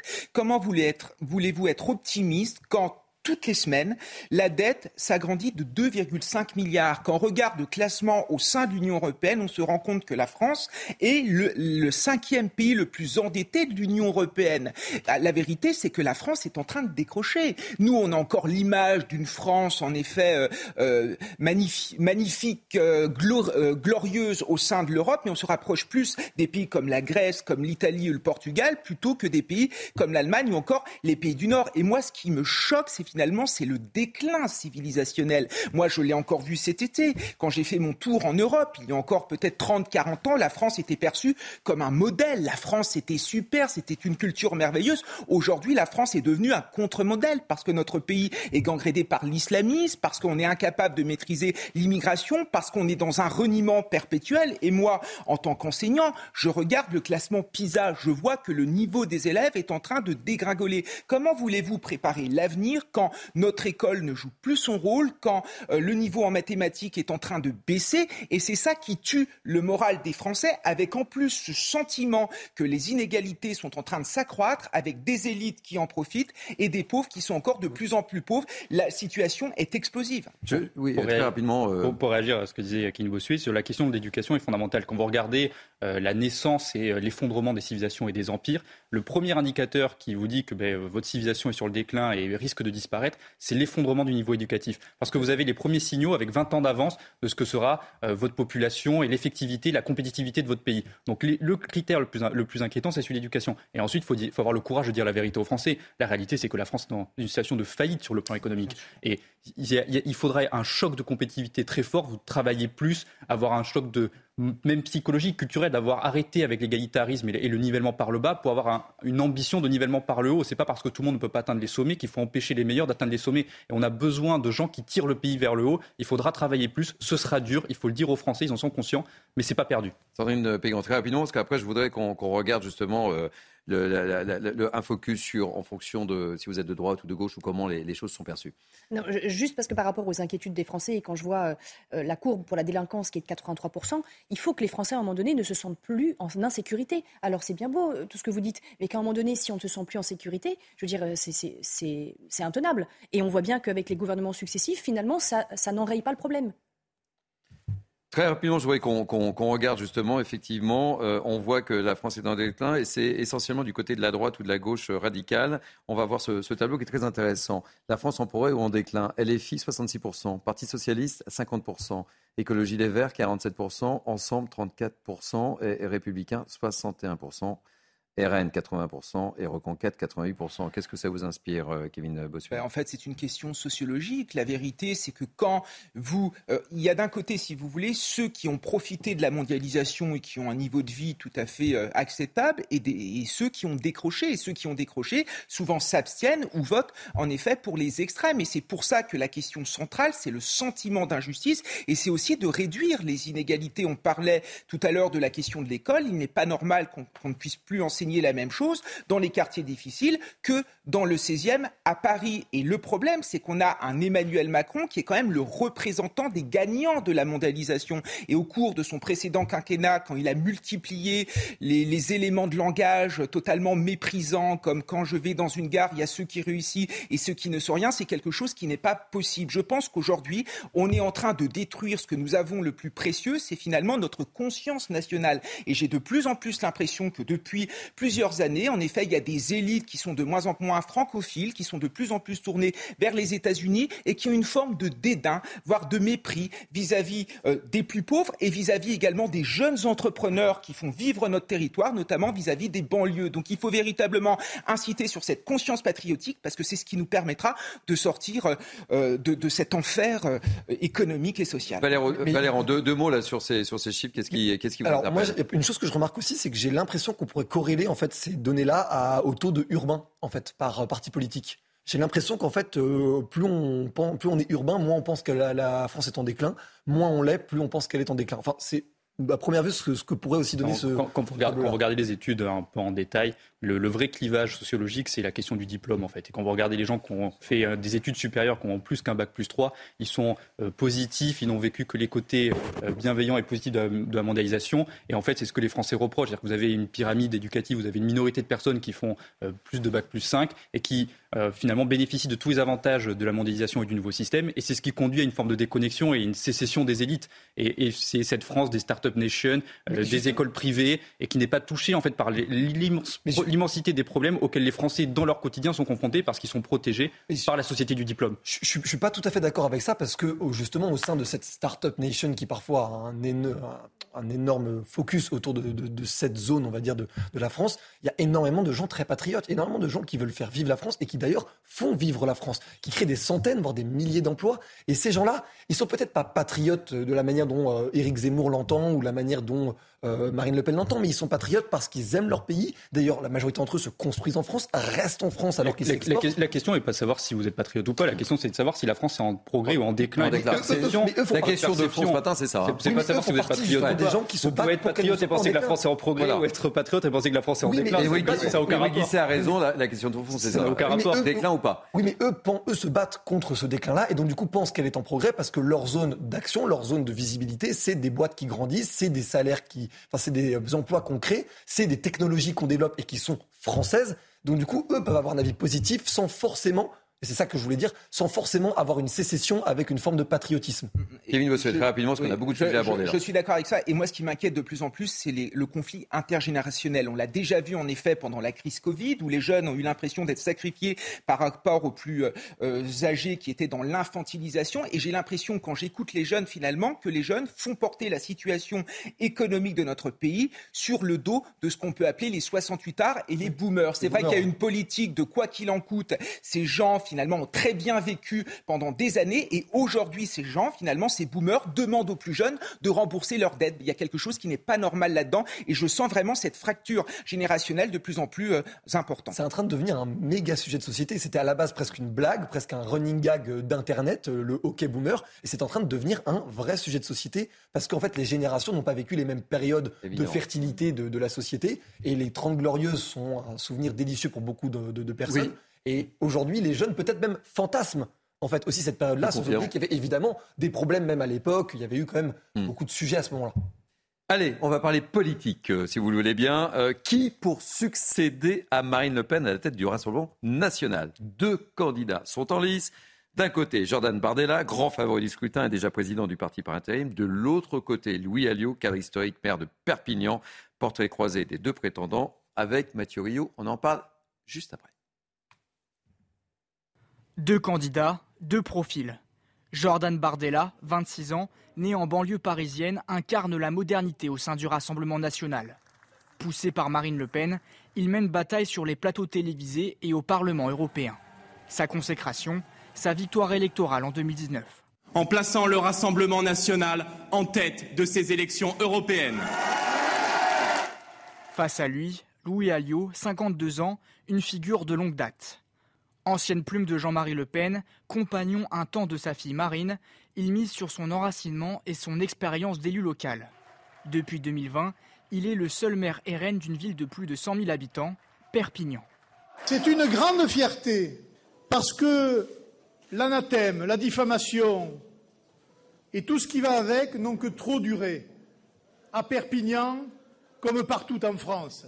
Deux générations, deux parcours, mais sur le fond, les deux hommes tiennent peu ou prou la même ligne, sociale et identitaire. Euh, l'enjeu en termes idéologiques est très mince, surtout euh, quand on, prend en compte le fait que de toute manière, Marine Le Pen restera, euh, d'une manière ou d'une autre, celle qui déterminera le cours des événements, le cours de la politique. Président du RN par intérim, Jordan Bardella reste favori, mais Marine Le Pen n'a tranché en faveur d'aucun des deux prétendants. Elle souhaite seulement un débat démocratique serein d'ici le congrès du 5 novembre.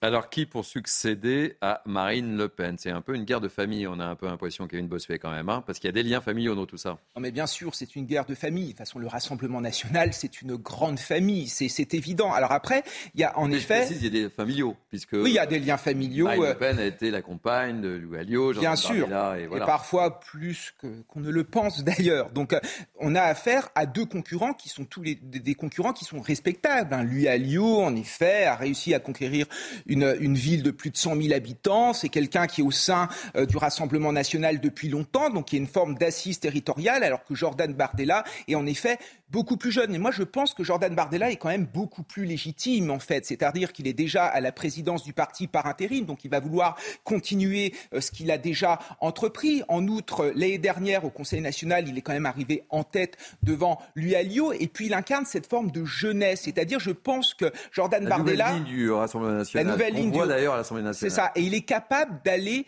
rogner euh, un électorat qui se situe en dehors du Rassemblement national. Je pense à la droite de LR et je pense également à Éric Zemmour. Et en outre, il est tout à fait légitime pour aborder les questions comme l'islamisme, pour aborder les questions comme le communautarisme, parce que c'est quelqu'un, en effet, euh, qui vient de la Seine-Saint-Denis. Et enfin, mais quel talent médiatique Parce qu'on l'a vu débattre avec Gabriel Attal, avec Marlène Schiappa, avec Olivier Véran. Moi, je suis toujours époustouflé par son talent. Et la vérité, que c'est une bête médiatique. Et dans une société ultra médiatisée, forcément, euh, choisir un Jordan Bardella, c'est tout bénef pour le Rassemblement national. Euh, euh, J'aimerais vous entendre, Erwin Guisset. Emery Guisset, est-ce que c'est pas le, une façon comme une autre de, de montrer la, euh, je dirais, la, la, maturité du Rassemblement national aujourd'hui? Il y a un enjeu Et de que, normalisation. effectivement, on a dit à Louis Alliot, voilà, euh, vous candidatez, mais... euh, Moi, moi, je pense que ça ne réglera pas le, le problème du Front National qui est celui de la normalisation, de l'institutionnalisation. Vous avez un groupe à l'Assemblée nationale très fort, 89 députés,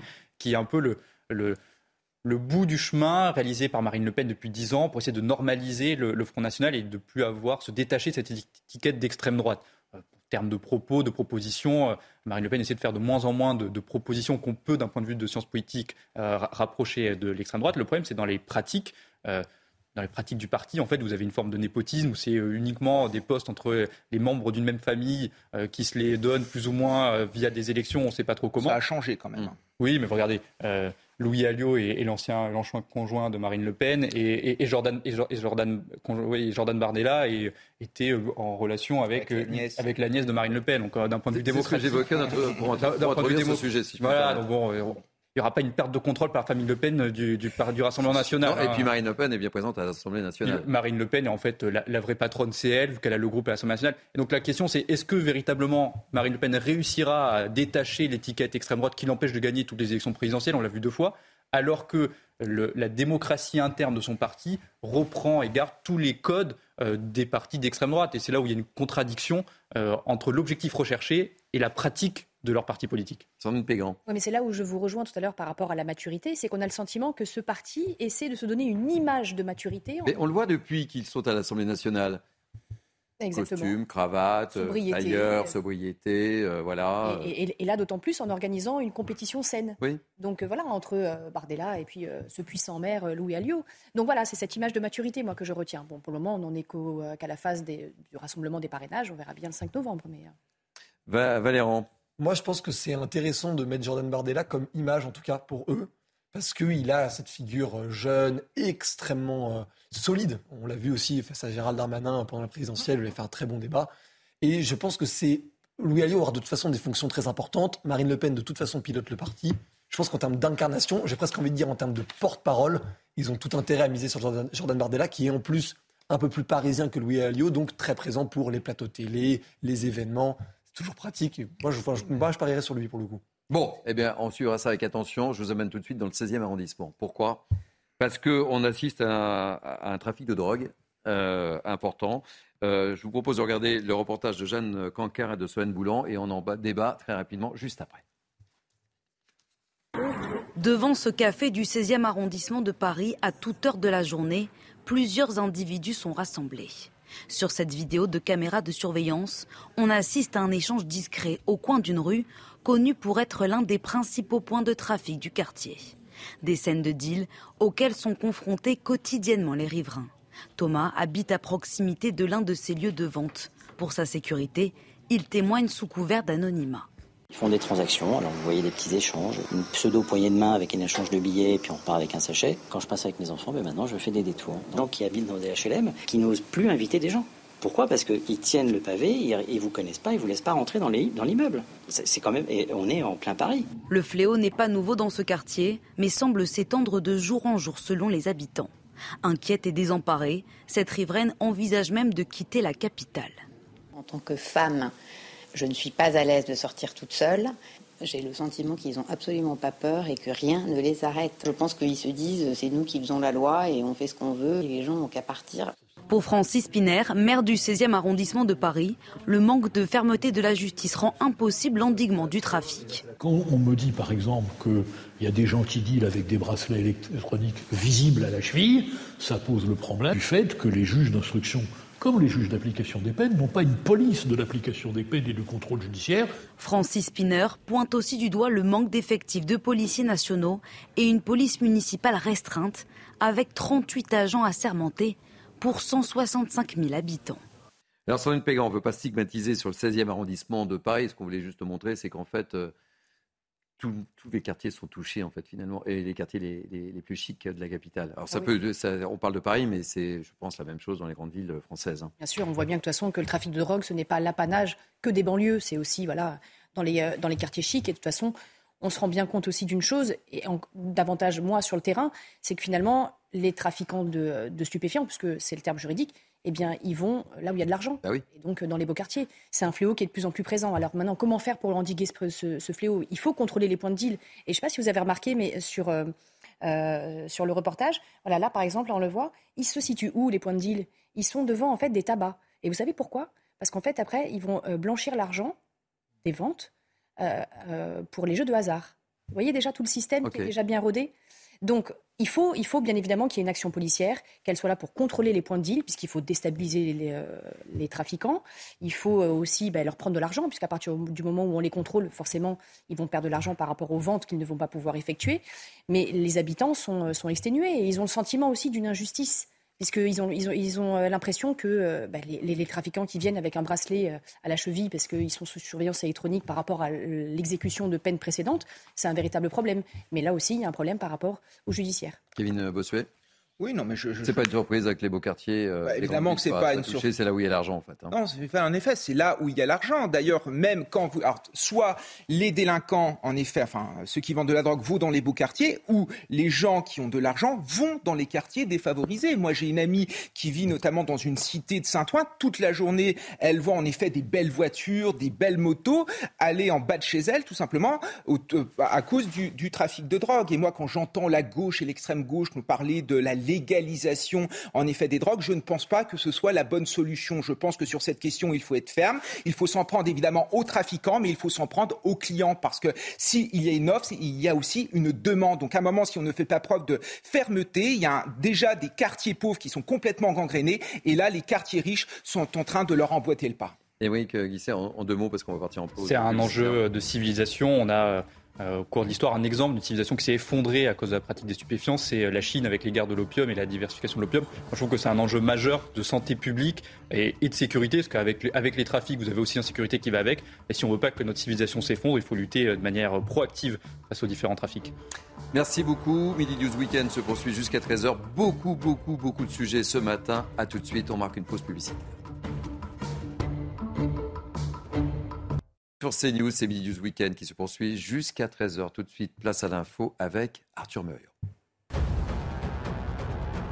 Dernier jour de visite en Algérie pour Emmanuel Macron. Le président est dans la ville d'Oran. Il s'est rendu sur le site de Santa Cruz, puis dans une boutique du centre-ville Disco Maghreb, une adresse phare de la musique oranaise. Emmanuel Macron échangera ensuite avec des sportifs avant de retourner à Alger pour une déclaration commune avec le président Tebboune. La sécheresse à l'origine de la hausse du prix du lait. Son prix a augmenté de 6,2% entre l'été 2021 et l'été 2022.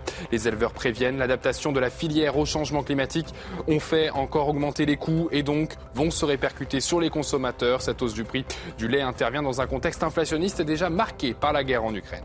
Artemis, le programme marquant le début de la reconquête lunaire par l'homme, débutera lundi avec le lancement d'une fusée et du module Orion. Il s'agit d'un premier vol test sans astronaute à bord. Le module fera un tour et demi de la Lune avant de revenir sur Terre. Objectif pousser les systèmes dans leur retranchement pour voir ce qu'ils sont capables de faire. Les prochaines missions Artemis devraient embarquer des astronautes en 2024 et 2025.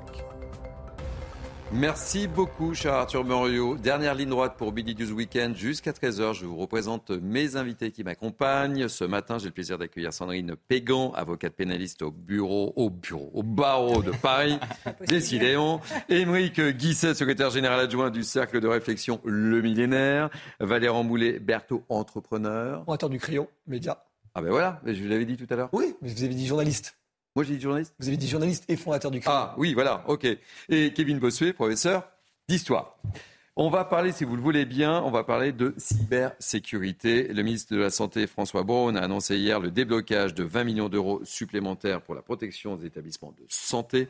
Vous le savez, on en a beaucoup parlé. Le centre hospitalier de Corbeil-Essonne a été victime d'une attaque informatique. Les hackers demandaient une rançon de 10 millions de dollars. Explication de Geoffroy Defebvre. Après l'attaque informatique de l'hôpital de Corbeil-Essonne en banlieue parisienne, François Braun, le ministre de la Santé, annonce le renforcement du plan de lutte contre les cyberattaques. La santé des Français ne doit pas et ne sera pas prise en otage. Et nous avons décidé de renforcer ce plan de 20 millions d'euros, justement pour lutter contre ces attaques de cybersécurité contre les plus fragiles. C'est donc au total 45 millions d'euros pour la cybersécurité des établissements de santé, après les 25 millions d'euros accordés pour 2021 et 2022.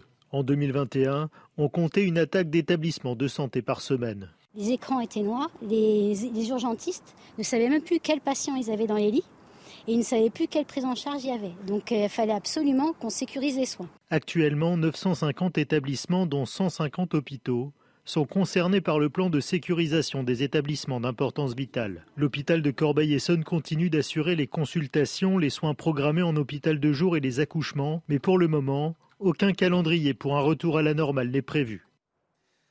Petite réaction, petit tour de table sur cette euh, situation euh, autour des, hôpitaux et, cette cybersécurité, euh, Kevin Bossuet oui, en effet, la, cybersécurité, c'est un enjeu important aujourd'hui. On le voit, des, sites sont attaqués, que ce soit des sites institutionnels, j'ai même vu des sites d'établissements scolaires, et ça peut avoir des conséquences très importantes. Et il se multiplie. Hein. Et il se multiplie. La dame dans le reportage euh, disait clairement qu'elle euh, ne savait plus où étaient les patients. Il y aurait pu avoir des conséquences, en effet, dramatiques euh, liées à, à cette attaque-là. Donc il est normal, en effet, qu'on investisse là-dedans. Et puis finalement, c'est investir, investir dans l'avenir, parce qu'en effet, ça va se multiplier multiplier, surtout dans un contexte de guerre où euh, un Vladimir Poutine n'hésitera pas, en effet, à utiliser cet outil pour déstabiliser euh, euh, le monde qu'il appelle décadent.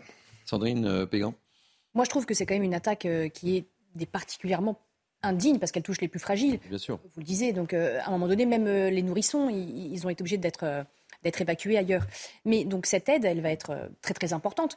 D'autant que, en effet, il faut davantage renforcer la cybersécurité parce que les cyberattaquants, en fait, on n'arrive pas à les identifier. Donc c'est là où est le problème. C'est que donc au niveau de la responsabilité pénale, certes, euh, il y a des articles euh, et des textes de loi qui font réprimer euh, l'accès frauduleux à un système de données personnelles, mais le problème c'est qu'on n'arrive pas à les identifier. Donc en effet, il faut qu'il y ait un audit, il faut qu'il y ait un accompagnement de la technologie humaine pour que les, les systèmes soient davantage renforcés.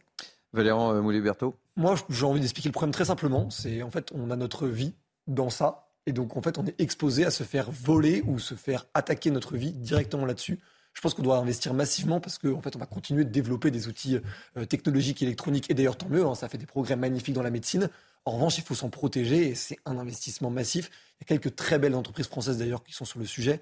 Euh, moi, je pense que c'est vraiment un domaine d'avenir. Et pour les hôpitaux, je suis totalement d'accord. C'est d'une indignité. Il y, a, un enjeu de souveraineté très fort. C'est le nouveau terrain de jeu de la délinquance, soit de la petite délinquance pour faire des ransomware et avoir un enjeu financier, mais aussi en termes de guerre hybride. Vous avez des États comme la Russie, comme la Corée du Nord, qui ont développé un arsenal de cyberattaques très important. Et c'est le nouveau terrain de jeu pour déstabiliser des États.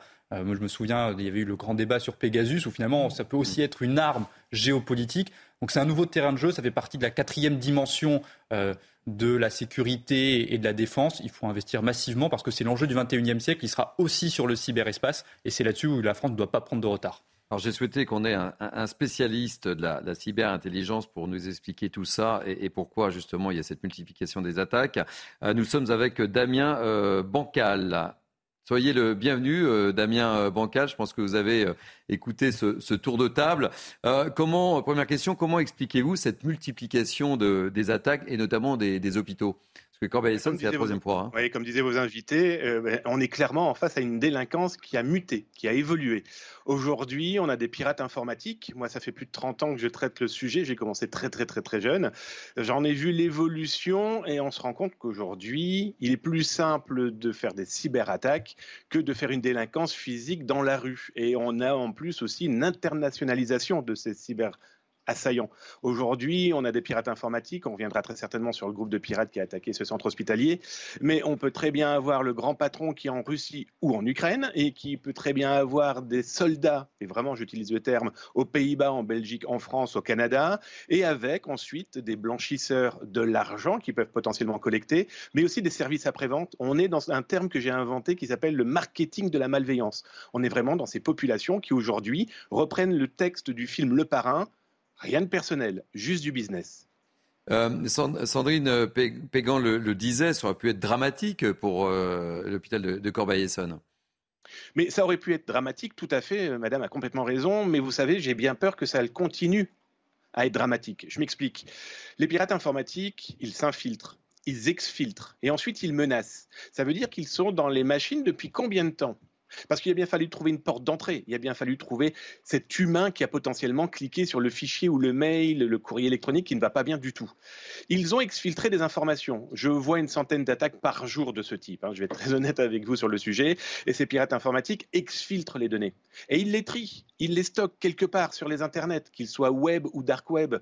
Euh, ensuite, ils font quoi? Eh bien, ils vont tenter de vous rançonner. Et si jamais vous ne payez pas, ils le disent très clairement. Dès 2016, les pirates le disaient. Il va y avoir le double effet RGPD.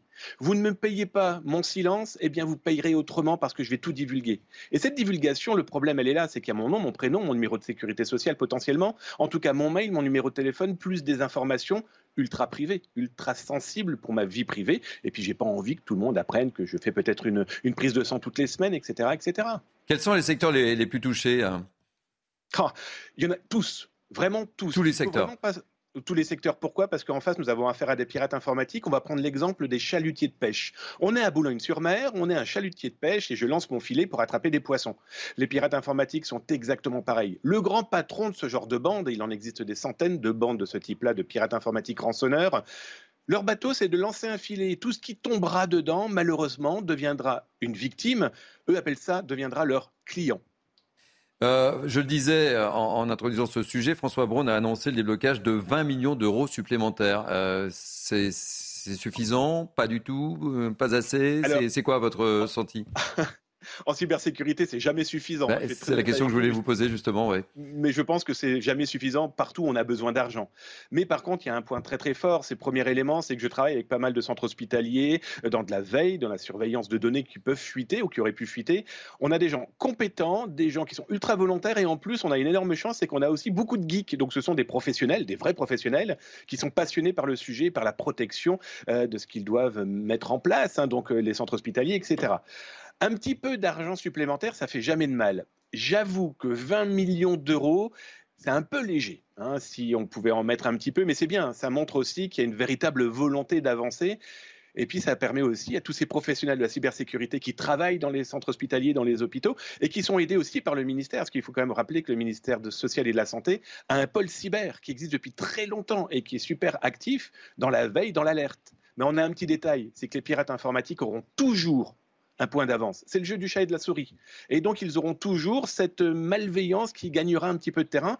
La mission de tout le monde, c'est de leur en faire perdre du terrain. Merci mille fois, euh, Damien Banca. Je rappelle que vous êtes un spécialiste en cyber-intelligence. Merci d'avoir été en direct sur CNews euh, ce matin. Sujet passionnant. Euh, oui, juste un petit point juridique, c'est que euh, là, on parle de la cybersécurité, mais donc ça touche euh, le centre hospitalier. Comme, oui, ça touche tous les secteurs. Hein. Ça touche tous les secteurs, toutes les entreprises. Attention aux entreprises qui ne sécurisent pas assez euh, leur système, parce qu'à un moment donné, si elles sont trop vulnérables, eh bien la justice va estimer que vous avez contribué à la réalisation de votre dommage, et c'est vous qui allez, en tant qu'entrepreneur, qui euh, risquaient euh, d'être condamnés pécuniairement. Donc juste un petit point juridique, misez aussi sur la sécurité en l'état de l'art, c'est comme ça qu'on le dit juridiquement, vos, systèmes de sécurité au sein de vos entreprises. Merci, c'est une précision importante ça. Valéran. Je, suis très content d'avoir cette précision aussi. Mais il y a deux, il y a deux manières. Ça peut évidemment nous concerner. Euh, il, y avait deux, il, y a, il y a deux systèmes dont, dont, dont parlait Damien Bancal qui étaient, euh, je trouvais très intéressants. C'est le premier système, c'est l'attaque ciblée. C'est celui qui, ont, qui, nous fait un peu les, les fantasmes de films d'espionnage avec des hackers russes, un peu à la James Bond. C'est réel. Non, c'est chez James Bond. Hein. Mais, mais c'est une minorité. Ouais. C'est une minorité. La, la majorité, c'est en fait des systèmes de ce qu'on appelle des systèmes de phishing en fait. C'est-à-dire qu'on va créer des hameçons euh, le meilleur exemple pour que les gens le comprennent, c'est les, faux messages Facebook de regarde, tu étais dans cette vidéo, je sais pas pour ceux que ça parlera, mais qui sont hein, des systèmes de phishing. Et en fait, en cliquant sur ces systèmes de phishing, mais ça peut être aussi par le biais d'emails, ça peut être par le biais de publicité, ça peut être par le biais de faux sites, en fait, on va réussir à rentrer dans l'hameçonnage. Et c'est là que, en fonction de nos degrés de cybersécurité de nos propres appareils, on va réussir ou pas à contrer ces attaques-là, ou à l'inverse, à se faire prendre ces données, y compris des données bancaires ou des données d'identité qui sont extrêmement sensibles. Oui, souvent, Kevin, euh, deux mots sur ce souvent, sujet. Souvent, la, la première faille, euh, c'est pas tant le, le système euh, de cybersécurité qu'on a mis en place, mais c'est en fait c'est l'humain qui est la porte d'entrée dans le système et qui fait s'effondrer toute l'architecture complexe qu'on a pu mettre en place. Donc il y a un enjeu énorme de sensibilisation. Ça a été fait maintenant avec les, les nouvelles générations. Il faudra aussi vraisemblablement le faire, aussi le faire sur les lieux de travail pour éviter euh, que ce soit les employés eux-mêmes, euh, euh, sans, avoir l'intention de le commettre, mais qui fassent en sorte que le délinquant rentre dans le système de sécurité de son lieu de travail. Oui, on aboutit à un basculement finalement dans notre société. Et moi, je vous écoutais attentivement et je me disais que peut-être que l'école de la République n'est pas à la pointe de cela. C'est vrai que nous, en tant qu'enseignants, on ne forme pas forcément toujours aux outils informatiques, on n'a pas forcément les moyens, on n'a pas forcément les, formations. Et on parlait tout à l'heure du niveau en mathématiques. Ben, pour être bon en informatique, il faut très bien maîtriser les mathématiques. Donc je pense qu'il y a aussi de l'argent à mettre au niveau de la formation des professeurs et aussi la formation des futurs citoyens et de ceux qui permettent à la France de rentrer définitivement dans l'économie numérique. Allez, on va parler d'un sujet qui nous concerne tous, euh, c'est le prix de l'électricité. Les prix euh, de gros de l'électricité ont battu des nouveaux records. En France, ils sont passés hier à 1000 euros le mégawatt-heure, c'était 85 euros il y a seulement un an. Cet hiver, les particuliers et les petites entreprises vont être incités à modérer, à modérer leur consommation. Explication de Solène Boulan, on en débat juste après. Ce nouveau contrat, il consiste tout simplement à baisser le chauffage certains jours lors des pics de demande liés au froid. On en parle depuis euh, plusieurs semaines. Le risque d'une pénurie euh, d'électricité augmente pour cet hiver. Alors le gouvernement cherche à réduire la tension autour de l'approvisionnement électrique. Dans ce nouveau contrat proposé par EDF, il y aura donc 20 à 30 jours dits rouges par an, des jours de grand froid où il faudra réduire, voire stopper votre consommation. Alors fini les cuissons au four ou les machines au risque de payer beaucoup plus plus cher. Vous serez prévenu la veille du pic par SMS et si vous consommez le jour J, le tarif sera alors beaucoup plus élevé que durant les autres journées. Mais en échange, les clients volontaires paieront un tarif plus avantageux à l'année. L'idée prend déjà racine au Royaume-Uni où on a déjà pensé à récompenser les plus économes. Ceux qui ne feront par exemple pas de machine entre 17h et 20h pourraient recevoir jusqu'à 6 livres, soit environ 7 euros par kilowattheure utilisé en heure creuse. Les autorités espèrent voir le projet aboutir d'ici à la fin octobre. Voilà, Émeric Guisset. Euh, Solène nous parlait des, nouveaux contrats et des nouveaux engagements euh, et des nouveaux impératifs pour cette rentrée. Hein. Oui, bah c'est. Un, bon levier parce qu'en fait, le problème sur l'électricité, c'est que c'est très difficilement stockable et on ne pourra pas en stocker dans la quantité suffisante. Et l'enjeu, c'est de déplacer, de répartir la consommation au fil du temps pour éviter d'avoir des blackouts et une saturation de demande parce que euh, l'offre n'arrive pas à suivre. Donc, ça, c'est un premier levier d'un point de vue de l'offre euh, de la consommation pour pouvoir espacer, donc c'est plutôt une bonne chose. Et bon, après, il y a tout l'enjeu de d'essayer d'avoir de l'approvisionnement pour éviter cette coupure d'électricité. Moi, je suis persuadé que le gouvernement fera tout, c'est un peu l'enjeu du déplacement en, en Algérie d'Emmanuel Macron, pour éviter ces coupures d'électricité, parce que si on a des coupures d'électricité, qu'on explique aux Français que la lumière va s'éteindre, politiquement, ça va être très compliqué et on ne peut pas exclure que la rentrée sociale soit encore plus difficile et que le gouvernement tombe, tellement le poids symbolique sera important de dire aux Français, maintenant, vous n'avez plus l'électricité. Donc je pense que tout sera fait pour éviter, et c'est une bonne chose d'anticiper, d'avoir cette transparence d'un point de vue d'une gestion de crise. On avait beaucoup trop euh, reproché au gouvernement d'avoir fait euh, un peu euh, table rase, de ne pas expliquer ce qui se passait durant le Covid. Là, au moins, ils anticipent, ils disent quels sont les risques, quels sont les enjeux, ils proposent déjà une solution d'un point de vue du contrat. Moi, je pense que c'est plutôt, une bonne initiative parce que ça va permettre aux Français d'anticiper et on pourra peut-être éviter la coupure d'électricité grâce à cette anticipation. Oui, monsieur, et, cette, euh, cette, analyse. Oui, je partage cela, mais surtout, pourquoi nous en sommes là? Parce que nous n'avons pas fait les bons choix. Nous avons voulu arrêter la filière nucléaire pour faire plaisir notamment aux écolos. François Hollande, Emmanuel Macron, sauf qu'on se rend compte qu'aujourd'hui on ne produit pas assez d'électricité dans le contexte de la guerre en Ukraine parce qu'il y a beaucoup en effet de nos centrales qui sont à l'arrêt. Et moi ça me fait rire d'entendre la gauche et l'extrême gauche nous raconter qu'il faut lutter contre Vladimir Poutine alors que leur idéologie qui a débouché sur la fin du nucléaire est, finalement euh, l'idiot utile euh, du poutinisme. Et de manière générale, c'est les conséquences sociales. J'entendais le Premier ministre belge nous raconter qu'en effet pour pour une famille, euh, le coût euh, du gaz et de l'électricité, ça va s'élever entre 7 000 et 10 000 euros par an. Et c'est quelque chose qui va, euh, qui va être sur le long terme, parce qu'il parlait de 5 à 10 hivers. Donc là, nous sommes en train de payer l'inconséquence de nos dirigeants politiques. Et en Allemagne, c'est la même chose. Je pense qu'Angela Merkel, sa plus grosse erreur historique, alors que c'est une femme compétente, etc., c'est évidemment la fin du nucléaire. Je voudrais qu'on écoute Olivier Véran, porte-parole du gouvernement, justement, sur ce prix de l'électricité. D'abord, vous dire que la flexibilité dans l'utilisation de l'énergie, notamment de l'électricité, c'est pas nouveau, c'est quelque chose auquel on a déjà eu recours par le passé, on aura probablement recours cet euh, automne-hiver et on aura recours ensuite dans l'avenir. Vous avez un dispositif que chaque Français connaît, qui est le dispositif dit heure pleine, heure creuse. Bon, et donc ce que nous demandons aux fournisseurs d'énergie, c'est aussi d'apporter de l'information à leurs clients, aux Français, pour savoir quand est-ce que ça coûte moins cher de consommer de l'électricité.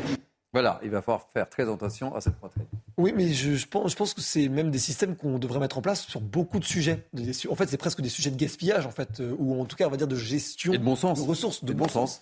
Et je, je, trouve que c'est très bien qu'on le mette en place là. Je pense même que c'est des systèmes qu'on devrait mettre en place sur d'autres domaines et qu'on aurait peut-être pu mettre en place même avant. Je pense notamment au système aussi de gaspillage de nourriture, qui sont des sujets un peu similaires parce que c'est des matières aussi difficilement stockables parce que périssables.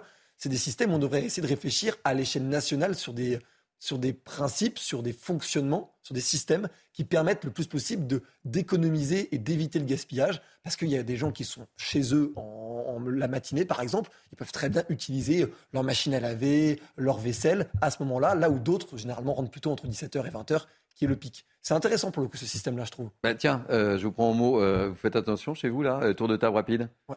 Sandrine? Oui, bien évidemment.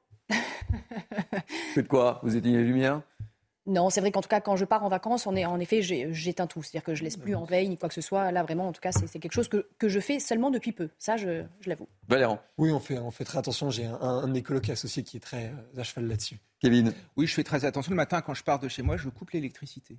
Comme j'ai rien dans le frigo, ça ne sert à rien de faire fonctionner. Euh, tout cela quand je ne suis pas. rien dans le frigo, donc euh, je ne viens pas déjeuner oui, ou dîner je, chez vous. Oui. Euh, et, et Louis Guisset? Moi, j'ai vécu les vagues de chaleur et la canicule sans climatisation, donc je pense que j'ai fait un, un grand effort. Bon, eh bien, écoutez, dernier sujet. On va terminer sur une belle note. L'embellie du tourisme en France. Oui, camping, hôtel, location, le pays a fait le plein de vacanciers cet été, et ce malgré euh, les incendies dont on a beaucoup parlé cet été sur CNews et malgré l'inflation. Euh, les spécialistes du secteur nous disent qu'on est quasiment à l'identique de 2019 avant la crise sanitaire. Reportage à la bol de Michael Chailloux. Quand vient la fin de l'été sur la plage, dit la chanson, c'est l'heure de faire les comptes, répondent les professionnels du tourisme. En baie de la Baule, l'été ensoleillé rime avec fréquentation au taquet. Les touristes sont là en 2022 autant qu'en 2019 avant le Covid. Mais attention, ils ont changé leurs habitudes de consommation qu'on a eu énormément d'excursionnistes, c'est-à-dire de gens qui viennent à la journée, euh, contrairement à des touristes qui dorment au moins une nuit sur place. Et le fait est, c'est qu'ils viennent à la journée parce qu'ils ne veulent pas trop consommer et peut-être pas non plus réserver euh, des hôtels sur place. Ceux qui sont restés plusieurs jours ont plébiscité les locations meublées pour pouvoir se faire à manger à la maison. Pour autant, dans les restaurants, le ticket moyen n'a pas diminué. On n'a pas senti cet effet euh, peur, cet effet anxiogène. Non, les gens se sont fait plaisir encore une fois euh, cet été. Confucius euh, disait on se prépare au pire, on espère le meilleur et on prend ce qui vient. Bah, je crois que c'est ça en fait. Hein. Selon une enquête réalisée en août par l'Office de tourisme de la Baule-Guérande, 77% des professionnels observent un chiffre d'affaires stable ou en progression cet été par rapport à l'an.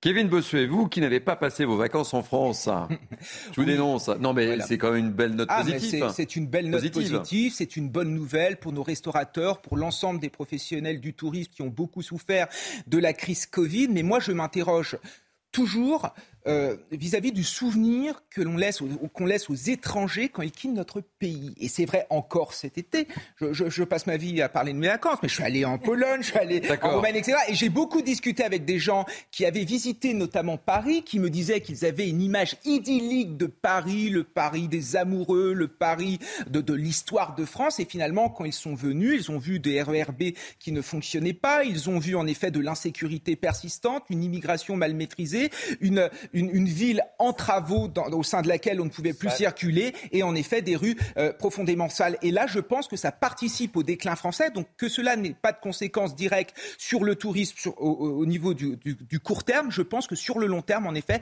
on va beaucoup souffrir de l'indigence gestionnaire de Madame Hidalgo, qui reste quand même notre drame de Paris. Je, ne parlais pas de Paris, hein, je parlais globalement, euh, mon cher. Oui, bon, ça reste quand même Paris. C'est la région parisienne qui accueille quand même le plus de tourisme. Hein. Et, moi, Guisset. Vous, avez deux enjeux en fait sur le, sur le tourisme.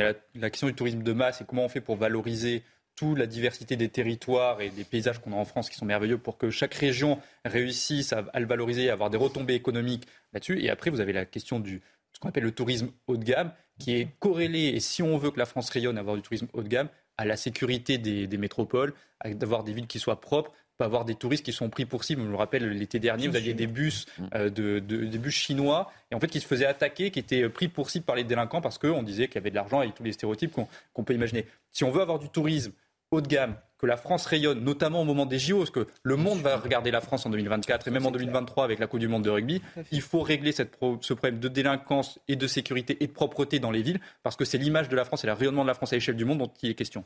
Très rapidement, en, deux mots, Valéran et Sandrine. Ce que je dire, c'est qu'en fait, euh, il, y a, il va y avoir un événement particulier qui est les, Jeux, les Jeux Olympiques, en plus de la Coupe du Monde de rugby, et je pense que c'est à ce moment-là même où on va pouvoir prendre justement la température de comment on a réussi à un peu, on va dire, endiguer ce qui s'était passé notamment au Stade de France. la température du Stade de France, c'était pas la bonne. ça, ça va être vraiment très très important pour l'image du pays pendant encore dix ans. Sandrine Pégan, le dernier mot. Je termine sur une petite note un peu plus optimiste. Oui. Ça a été un super été, euh, été record. Voilà, le, littoral a tiré son épingle du jeu. Les euh, sociétés, les entreprises, les restaurants vont pouvoir continuer à se développer. Alors tant pis pour nous, puisqu'en tant qu'avocat, il y aura moins de dépôts de bilan. Mais euh, voilà, c'est une... Bon, eh ben, je voulais terminer sur une note positive. Super, merci. Super. Oui, merci. Bon, fin de ce Midi News Weekend. Merci de nous avoir suivis depuis 10 heures ce matin. C'était un plaisir de vous accueillir. Je remercie Sandrine Pégan, avocate pénaliste au barreau de Paris, Émeric Guisset, secrétaire général adjoint du Cercle de réflexion Le Millénaire, Valérie Boulet-Berthaud, entrepreneur, et Kevin Bossuet, professeur d'histoire. Merci aussi à Sabrina Slimani qui m'a aidé à préparer ces trois heures d'émission. Merci à la programmation, merci aux équipes en régie. Tout de suite, place aux belles figures de l'histoire. Belle journée sur CNews.